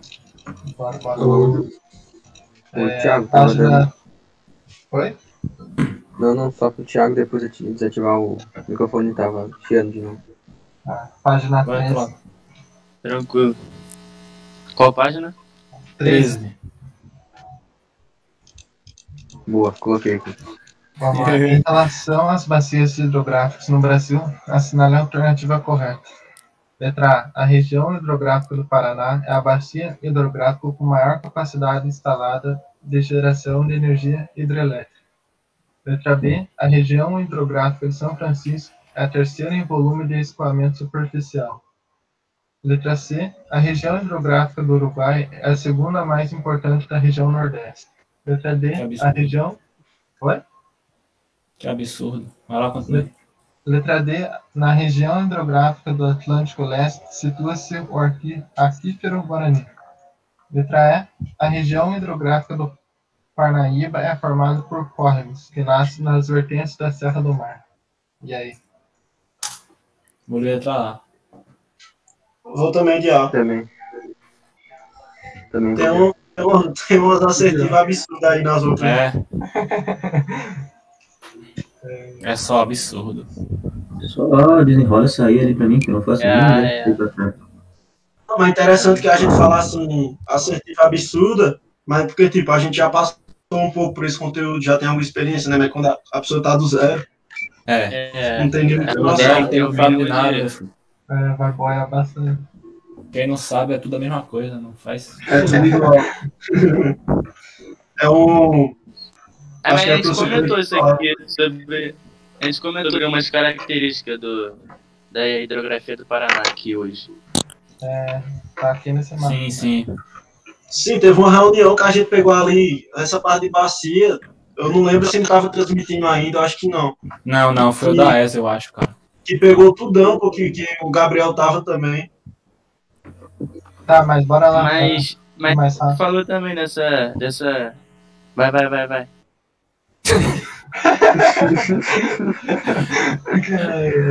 Tá, bora lá. É que Consegue, aqui tá dando vai. interferência, tô com medo de atrapalhar vocês. Tá, a letra A tá correta, então, por causa que a, a hidrografia do, a hidrográfica do Paraná é a maior, que possui a maior capacidade de geração de energia do Brasil, né? A letra B tá errada, por causa que as regiões hidrográficas com maior volume de escoamento su- superficial é o Amazonas, aí vem o Tocantins, Paraná, Uruguai e São Francisco. Então, São Francisco aqui é a quinta e não a terceira. A letra C a região hidrográfica do Parnaíba é a segunda mais importante do, do Nordeste. Hum, Do Uruguai. Do Parnaíba. ah, é. A hidrográfica do Uruguai. Aí, no caso, o, a região do Uruguai, ela faz parte. Calma aí. A região hidrográfica do Uruguai não faz parte da região Nordeste, mas sim da região Sul. É, isso que tá errado. É, só se fosse um rio muito grande, né? Bacia grande do caramba, através É, Ah, é, rapidão, só fazer um adianto aqui. Que ele. É, o Cláudio falou que a hidrografia do Paraná é a mais. É que tem mais. É a mais. Que tem, mais. Como se diz? Mais potencial, não foi isso, Cláudio? Isso. isso, capacidade de energia elétrica. É, Mas acho instalada, que é instalada. Amazonas, né? É a mais usada, mas não é que tem mais capacidade. Não, que tem a maior capacidade instalada ali, ó, na letra A. É, Mas Eu a acho Amazônia que seria Não, a Amazônia, né, que eles falaram. é, Mas mas, instalada é mas Paraná. tem potencial é, Amaz é Amazonas, mas não é Uhum. utilizado. Nem metade. Isso. Gigi, vamos que vamos. Vamos lá, letra D. A região hidrográfica do Atlântico Leste situa-se no, no aquífero Guarani. Aqui está errado, o aquífero Guarani ele é localizado na hidrografia do Paraná, e não do Atlântico Leste. E a letra E, letra E que eu dei uma bugada, mas o, é, as vertentes são os limites das bacias hidrográficas, né? E os córregos é, que formam a região hidrográfica do Atlântico Leste, eles nascem na Serra do Mar, mas não exclusivamente no, nos seus limites, entendeu? É, e na reunião lá que eu falei, que a gente viu também sobre essa do Parnaíba, dá pra ver que é um negócio retão assim, ó, tudo não é negócio de córrego. É, isso aí. O negócio do. A, a bacia lá do Parnaíba. É um negócio bem. Bem capacitado, assim. Tipo, retão e tal, grandão. Bora então pro próximo. Bora. Bora. Próximo. vai, Edson. Tá, tem que subir a página. Qual é? Ah, tá, sou eu? Parabéns, Sérgio, parabéns. É pra fazer a sua tese. Tá. É...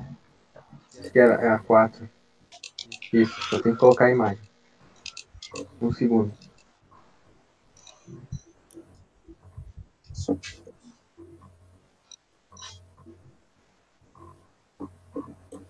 Dando dislike ali, ó. Eu militar aí. pô, Pelo amor de Deus.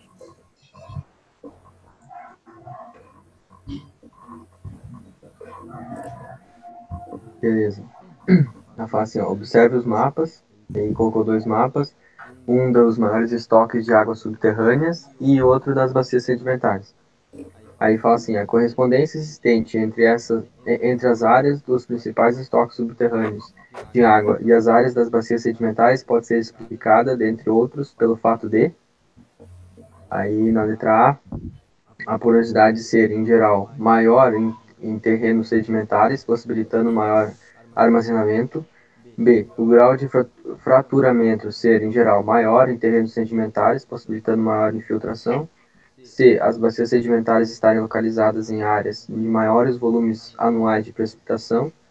D. As bacias sedimentares serem constituídas por terrenos mais antigos, armazenando mais água. E. As bacias sedimentares apresentarem materiais mais impermeáveis, facilitando a infiltração. Cara, essa é tenebrosa, hein? Eu acho que é B. Eu vou de letra A. É boa pra pensar, hein? A porosidade, no caso. Eles falam Que assim, isso, cara? grau de fraturamento sem geral maior. Eu vou de letra A, mas. Vou É, essa tá muito pesada, não. Hum, se você errar, seu Everton, você vai de quê? Everton? Ó, essa tá simples, pô. Essa daí é porque eu tava prestando atenção. Você vai de quê, Everton? Usar a lógica, pô. Essa daí é letra A, certeza. Beleza, se não for, eu vou de letra A também. Se não for, aí o Everton paga 100 agora no finalzinho. Beleza. Ah, vocês acertaram a letra A. É, se- eu ia dizer, se não for letra A, eu pago bem mais 100, mas vai que não fosse. Porque eu não falou antes de eu falar, pô. O Ah, iria Brasil. dar a resposta errada, tá ligado? Explica aí por que não é B. Sim, sim, eu vou comentar. É, aqui ele fala né, da letrada porosidade, e aí no caso, como é um terreno sedimentar, feito por sedimentos, então ele tem mais poros, né? Consequentemente vai absorver mais água. É, na letra B, é, eu fiquei pensando nela também, e eu procurei o que, que seria fraturamento, e eu achei a seguinte definição. É, quantidade de fraturas por metro linear de maciço. Então, eu acredito que tem mais a ver com rochas, e vamos dizer assim, é, é os espaços que ficam por metro quadrado. É como se fosse uma densidade, sabe? E aí eu já comecei a entrar nas paradas mais de rocha, que era mais específicos. E aí, sendo bem sincero, eu não, não sei exatamente o que seria fraturamento. Mas é isso que de fra... vem de Pode- fratura, de quebrar. É aquele o intemperismo físico da temperatura quando a rocha se quebra, tá ligado? Nesse sentido. Sim, sim. É que o que eu quis dizer foi que tipo, isso já é um termo mais específico de rochas e, como eu vou dizer, já é um nível um pouco acima, entendeu? Já é tipo beirando um ni- nível maior. Aí eu não sei explicar, sendo bem sério, não sei o que é fraturamento, mas eu acredito que tem mais a ver com Edson. rochas. O que, que é essa é, porosidade? Explica pra mim, por favor. Porosidade tem a ver com os poros. Tipo assim, se tem, por exemplo, duas rochas, elas não vão ficar exatamente uma do lado da outra beirando todos os espaços. Elas podem ficar tipo assim. É. Aí, tipo, aqui assim no meio, onde eu tô fazendo de azul, a água pode, pode eh, penetrar. E aí, quando tu junta várias rochas, esses, eh, essas aberturazinhas são os poros. O Vocês bagulho é que eu não entendi como é que eles vão armazenar água no, num lugar cheio de pó. Deixa eu lembrar agora. Na peneira. Não, sim, mas Por tipo isso assim, quando tu chega no. Quando tu chega no final, no, no, no subsolo já, no quanto mais profundo, aí o solo vai ficando mais duro e mais resistente. Aí ele vai armazenar. E também Nossa, porque quando chega bem no fundo, as rochas também, elas, por causa da temperatura, elas viram líquido e depois é, viram sólido de novo. né? Então, tipo, meio que elas vão se fundir e vão gerar uma rocha mais uniforme. Uhum. Hum, é, faz Muito bom.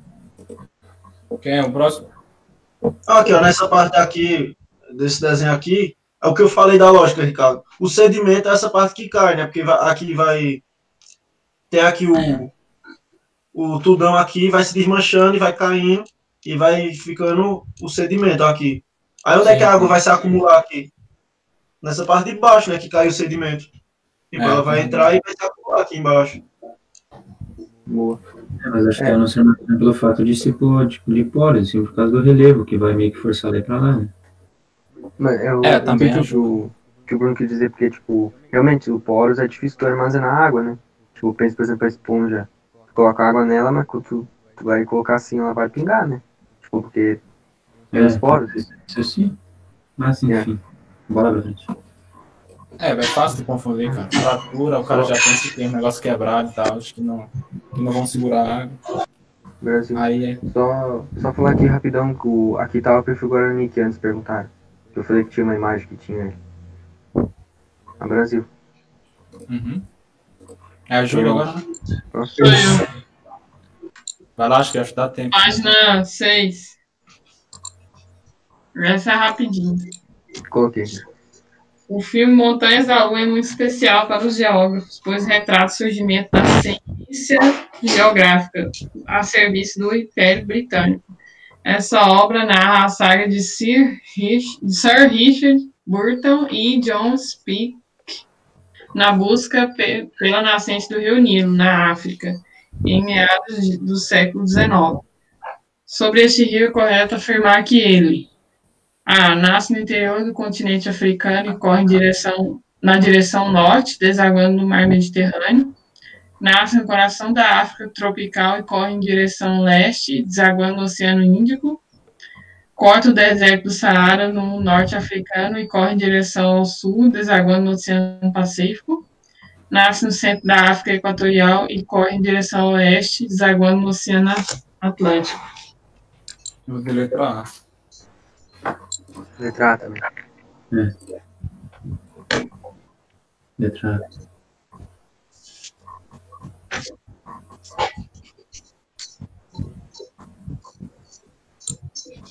Beleza. Mais alguém? Hum, seu Everton, diga aí, seu Everton. o Everton rindo. Você é curioso, Ricardo. É, alfa. O cara já usa o alfabeto fonético aí, ó. O cara é de outro nível. Eu já passei vergonha fazer esse alfabeto, mas pode ir. Respondendo aqui, então. Aqui eu trouxe a imagem para todo mundo ver. Aqui Pô, essa vi- imagem é boa, hein, cara? Depois manda lá no grupo, por favor. Tava procurando uma dessa. É. Gente, a resposta é a letra A mesmo. Porque fala que ah, ele nasce no interior do continente africano e corre na direção norte, desaguando no mar Mediterrâneo. É exatamente isso que a gente está vendo aqui na imagem. E é uma região hidroconflitiva, né? Porque tem a questão do Sudão e do Egito. Eu acho que é Sudão e Egito que, que Isso, isso, isso. Monopoliza, Eu- né, a água. Isso. Eu, deu, esses dias eu estava estudando isso, que eu estava morrendo de curiosidade para saber sobre esse assunto, e aí eu, Uhum. eu pesquisei. Mas é isso, Sudão e o Egito, região hidroconflitiva em relação ao Rio Nilo. Eles estão vendo que botar barragem lá, né? Daí essa colocar barragem tipo diminui o leito para outro país, daí Isso. por esses conflitos. Exatamente. Boa. Eu lembrei dessa parada também porque eu lembrei que desaguava no Egito. Aí consegui matar também. Isso aí. Boa esse assunto. Show. É Próximo. Cara, qual é o Sou país né? aqui? Encontrado, qual é o país que quer construir um, uma barragem aí que vai fazer com que o, é, o volume de água seja prejudicado lá no Egito e no Sudão? Alguém lembra? Não, eu. é Uma coisa com I, né? É, pai. Yemen. Yemen é Oriente Médio. Nada a ver. É alguma coisa com o quê? O, o, lembrou? É, por enquanto que a gente vai pensando, já pode ir, Rafael. É, vai lá. 10 minutos. 8. E é isso, não tem no mapa? Pô, ok, que é pra já. Precisando da ajuda de vocês também, que é outra específica. Oito. Vamos lá, então. Pode ir. Esse, esse mapa destaca em tom mais escuro os países que. Aí eu botei outro mapa aqui que tá melhor para visualizar. Aí ele mostra aqui. Então a gente vê, tem Estados Unidos, tem grande parte da América do Sul, Brasil, Colômbia, Equador. Tem parte da continente da Oceania aqui, acho que todo. A China, tem a Índia, tem vários países. Vamos ler as alternativas aqui então adotaram modernas técnicas agrícolas, formando o grupo dos que praticam dos que praticaram a Revolução Verde. B. Integram um consórcio que se prepara para o lançamento de satélites para o monitoramento da agricultura. C. Possuem elevada diversidade biológica, pois juntos detêm cerca de 70% das espécies conhecidas no planeta. D. Ocupam posições privilegiadas na classificação do IDH. E E. Assinaram e ratificaram o Tratado Abrangente de Proibição de Testes Nucleares. O que vocês acham aí? Ah, D eu tenho certeza que não é. Dele tá na cara, que podemos cortar. Peraí que eu vou dar uma lida aqui. Acho que aí também não, por causa que. É, eu tô usando a- pela minha intuição, tá dizendo que é a letra C. É, pode ser a Austrália, né? A Austrália tem muito bicho lá, mano. Muito bicho estranho. Olha, tem Madagascar também, ó. Pesquisa É. só sobre a Austrália depois, mano. Qual é a pergunta aí? Forma.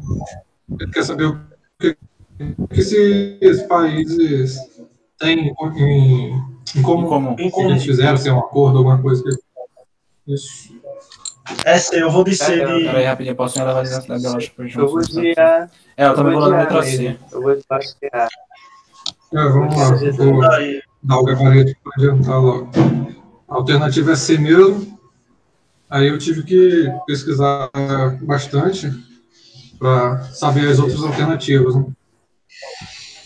Que foi adotaram técnicas agrícolas e formando grupos que praticaram a Revolução Verde. Teve alguns países assim que da- daqui que praticam a Revolução Verde, tem Brasil, Estados Unidos, mas os principais eu não achei, que foi sobre a China, aqui o continente da Oceania, Austrália, eu não achei, então isso aqui eu já tinha anulado como errado. A B, integra um consórcio que se prepara para o lançamento de satélites para o monitoramento da agricultura.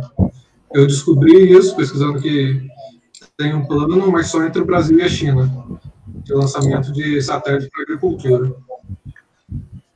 Então, errado também. A D já está na cara, que o Brasil não ocupa. É, a alternativa E aqui. Assinaram e ratificaram um tratado abrangente de proibição de testes nucleares. Existe esse tratado e, se eu não me engano, É. 100 122 países assinaram. Mas nem tudo ratificou. Mas só o Brasil que respeita. É. Pior que é, né, cara? É, É, vários assinaram, a maioria dos países assinaram, só que nem todos ratificaram, nem todos confirmaram, né? E um deles é, um- é do Brasil, que o Brasil não confirmou. muito bom, velho. Show. No YouTube. Tava, tem- é, fazer teste nuclear não pode, porque a gente tem um acordo, né? Mas roubar o povo, É. mas consegue, vamos pra próxima. A letra C ali, pô, só pelo Brasil o cara já consegue matar, né? O Brasil tem uma É, diversidade muito grande. Tá aqui próximo dos trópicos, né? Hum. Geralmente próximo da linha do Equador que tem maior diversidade entre os trópicos. Sim, sim. essas coisas. E ali tem alguns países da África, Madagascar, África do Sul. E aí vai. É, o, Boa. Tem mais questões? Tenho, tenho. Tenho uma tem um do Ricardo e um do Thiago. Isso. na página 2.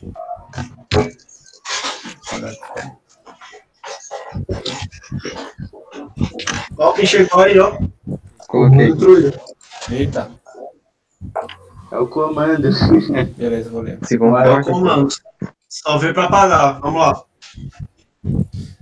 A assinar a alternativa que indica de forma correta exemplos de processos que englobam a ação de agentes externos na formação do relevo terrestre. Aqueles agentes exógenos. Aí na letra E ele fala tectonismo, deposição, falhamento. Letra B, terremoto, vulcanismo, assoreamento. A letra C, erosão, transporte, sedimentação. A letra D, dobramento, aluvia- aluvionamento, erupção. E letra E, vulcanismo, falamento e tectonia. Já acho que é qual? C de selva. C de cachorro. Muito bom. Se bem que Tá, ero- letra letra- erosão é a mesma coisa de transporte, né? Seria Não. mais correto? É, erosão é transporte. Não, a erosão é desgaste, né? É.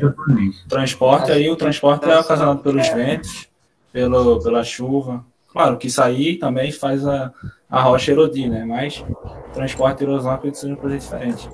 aí a sedimentação, a sedimentação é o transporte desses elementos né, que vão se alimentar em alguma região mais baixa, por exemplo. Eu falo porque eu assisti uma aula do, do Ricardo Marcilo, ele falou que intemperismo, que era esse, essa, essa falha, né? E a erosão era o transporte desses sedimentos. Mas é. Vamos lá, peraí. Porque tá aqui, ó. Eita, que coisa horrível. Então é uma. Então são conceitos bem semelhantes. Não, porque É, eu tem vejo aqui, como ó. diferente, eu vejo como um ajudando o outro. Não, rapaz, Não, é porque não, tem aqui um intemperismo falando que- acontecer aqui em cima, um intemperismo físico-químico, aí vai acontecer a erosão, que o sedimento vai cair aqui embaixo. Aí esse é o, o- esse, esse transporte, só que esse outro transporte aqui já é outro, o pessoal tá falando. É o transporte pela chuva, pelo vento, como deram os exemplos. Só que quando tem essa erosão, que o sedimento vai cair, claro que vai ser transportado para baixo. Não, mas esse transporte da- das coisas que foram que ocorreram a erosão é a sedimentação, não é? É porque um ajuda o outro, pô. A rocha tem um processo, ela tem processo de erosão, aí o transporte pode ser por vários fatores, né? Chuva, vento. Aí o transporte desses sedimentos aí que vão para uma região, para outra região mais baixa, por exemplo, aí vão se sedimentar.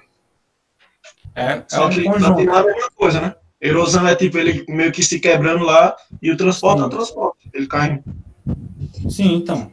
Por isso que eu acho que não é a mesma coisa. Entendi. Página 10, página 10. Vamos lá. A última. Pode ir. Calma aí. A inversão. Eita, tá tudo. A inversão térmica, naquela hora que a gente tava com dúvida, naquela. Não com dúvida, né? Mas é, que, a gente, que eu expliquei naquela questão, é isso aqui, ó. Que a gente já comentou em outras reuniões também, inclusive, é a massa, é a massa de ar, não, é o ar quente preso entre duas, é, entre dois ar frio. Aqui o fluxo normal é o ar mais frio, né? É, o ar mais quente. Calma aí que eu confundi. É o ar mais quente que sobe, não é isso? Isso. Isso. E o ar mais frio desce, né?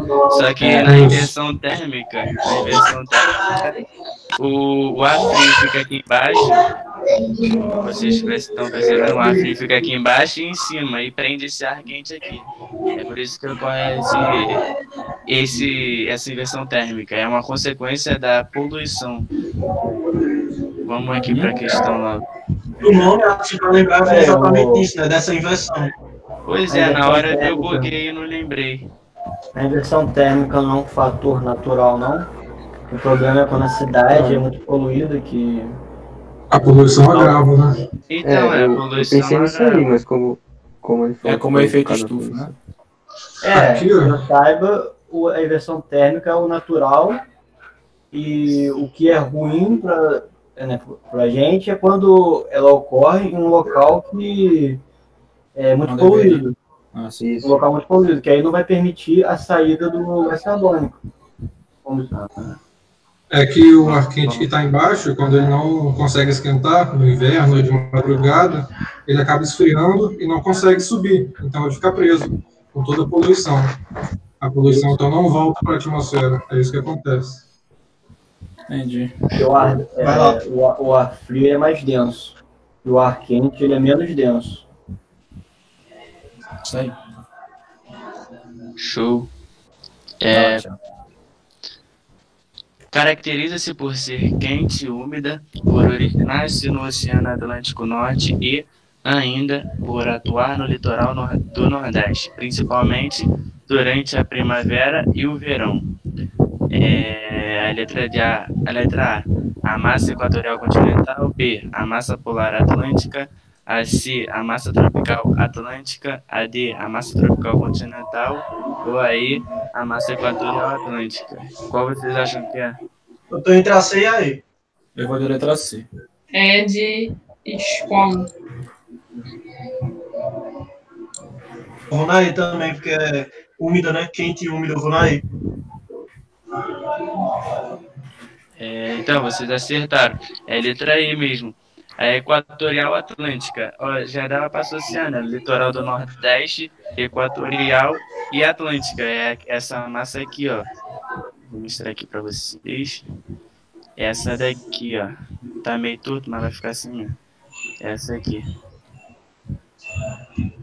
Aqui, né? Aí ela atua mais aqui no Nordeste, pega a parte do Pará e do Maranhão também. E essa tropical, ela acontece onde? Ah, ali embaixo, né? Na região. A tropical Lá é, embaixo, né? Tem a tropical atlântica, que ela, às vezes, no verão, ela chega aqui no Nordeste, e, mas ela atua geralmente mais ali no Sul, Sudeste. É, e, e a tropical, as tropicais contin- as continentais, com exceção da equatorial, que é lá na Amazonas, é, são muito quente e seca. Que é continente, continental, né? Aí já dá pra associar tropi- isso. E essa tropical ainda pega um pouco do Nordeste, não é? Ali na Bahia. Qual? A tropical atlântica? Isso. Sim, no verão ela consegue chegar no Nordeste. No Nordeste. Entendi. É, a massa polar atlântica é aquela de lá de baixo. É, inclusive, vale refrisar aqui, eu acho isso importante, porque já caiu na prova, né? É a, é que influencia no, no fenômeno da viagem. Então, ela é, é bom caracterizar ela, é bom associar a viagem com ela. Só isso mesmo. Muito bom. Muito bom. Só deixando mais claro, a massa tropical então, atlântica, é, a massa tropical continental, ela não é úmida. Ela é a única do Brasil que não é úmida. Normalmente as massas é, tropicais continentais são úmidas. As massas continentais, verdade, não são úmidas. A diferença da massa equatorial continental é porque ela se origina na, é, na floresta amazônica, né? Por isso ela é úmida. Calma aí, rapidão. Ô, Rafael. É o Rafael que tá fazendo barulho? É. É, esqueci o microfone aberto. Vai, vai, GG então, bora. Pode explicar, Gabriel. Então, vou repetir aqui, ó. A massa tropical continental, ela é a única que, que é seca, porque se origina no continente. Entretanto, a massa equatorial continental, ela é úmida, apesar de se originar no continente. E isso ocorre porque ela se origina em cima da floresta amazônica. Por isso ela é úmida. E é, é só isso mesmo, só queria é, frisar essa parte. Destacar ela. Show, muito bom. Boa. Fechou, Acabou, acabou. Fechou. Quatro horas certinho. 4 e 3. É que eu tô te Essa falando a que é de- atrasado. Hora de 3 minutos aí, hein? É, antes da apagação, vai ter apagação. Vou. A próxima reunião é de química, né? A gente já fechou a parte de estrutura atômica moderna, não foi? Não, sei. A última reunião não foi estrutura atômica moderna? Cara, eu não lembro, não. Eu acho que eu não Foi, participei. também É faltou. Foi sim, foi Aí sim. agora o próximo tópico é, é classificações periódicas. Aí eu já vou pegar o, esse tópico, vou mandar aqui no, no YouTube.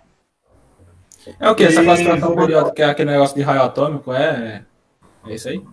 É, você pega a tabela periódica e tem vários, é, várias coisas a se analisar. Entre Ah, elas, acabou de dizer, o raio atômico. Show, show. É bom que eu já resi- revisto, porque eu já vi, mas não lembro de nada. Então, é, é esse. Aí, aí o que eu mandei aí no chat do YouTube. Vai, fala aí, Gabriel. Não, isso mesmo, então é isso aí, classificações periódicas.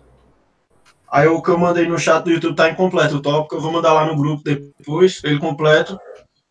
E é isso, né? é É, melhor mandar, é me- é melhor mandar no grupo mesmo. Quem não tiver no grupo, só entrar aí que tá, que tá na descrição o link. É, e quem tiver perdendo a hora das reuniões, ativa o sininho aí que o YouTube avisa na hora que começar. Isso aí. Ó, 200 inscritos certinho, cara. Um dislike, que foi o cara do Aqui. militar lá. Aqui tá 201. É, o militar Tá 208, né? Vou me desinscrever É, aqui, vai. aí a gente não precisa.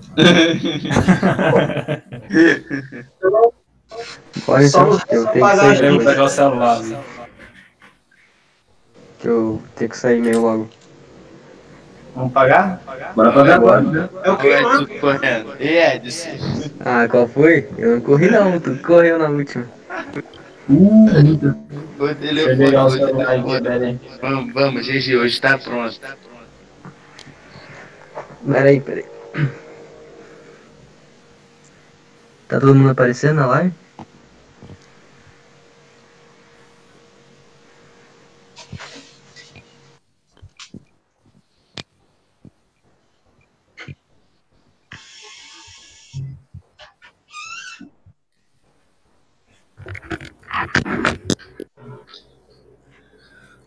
Acho que tá, né?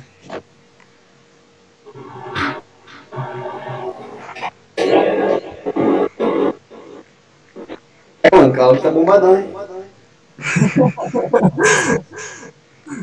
Aqui nós constrói fibra.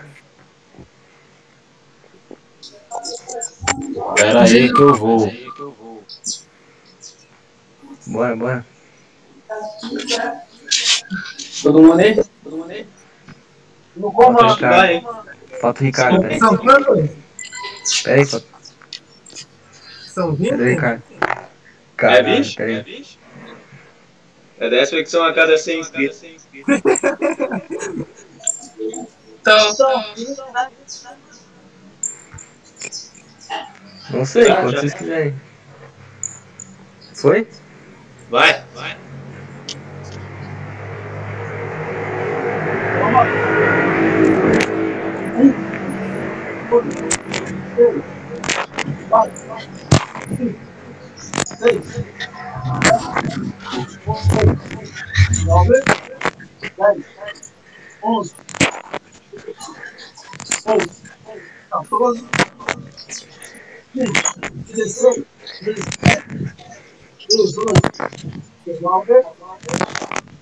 Thank you so much.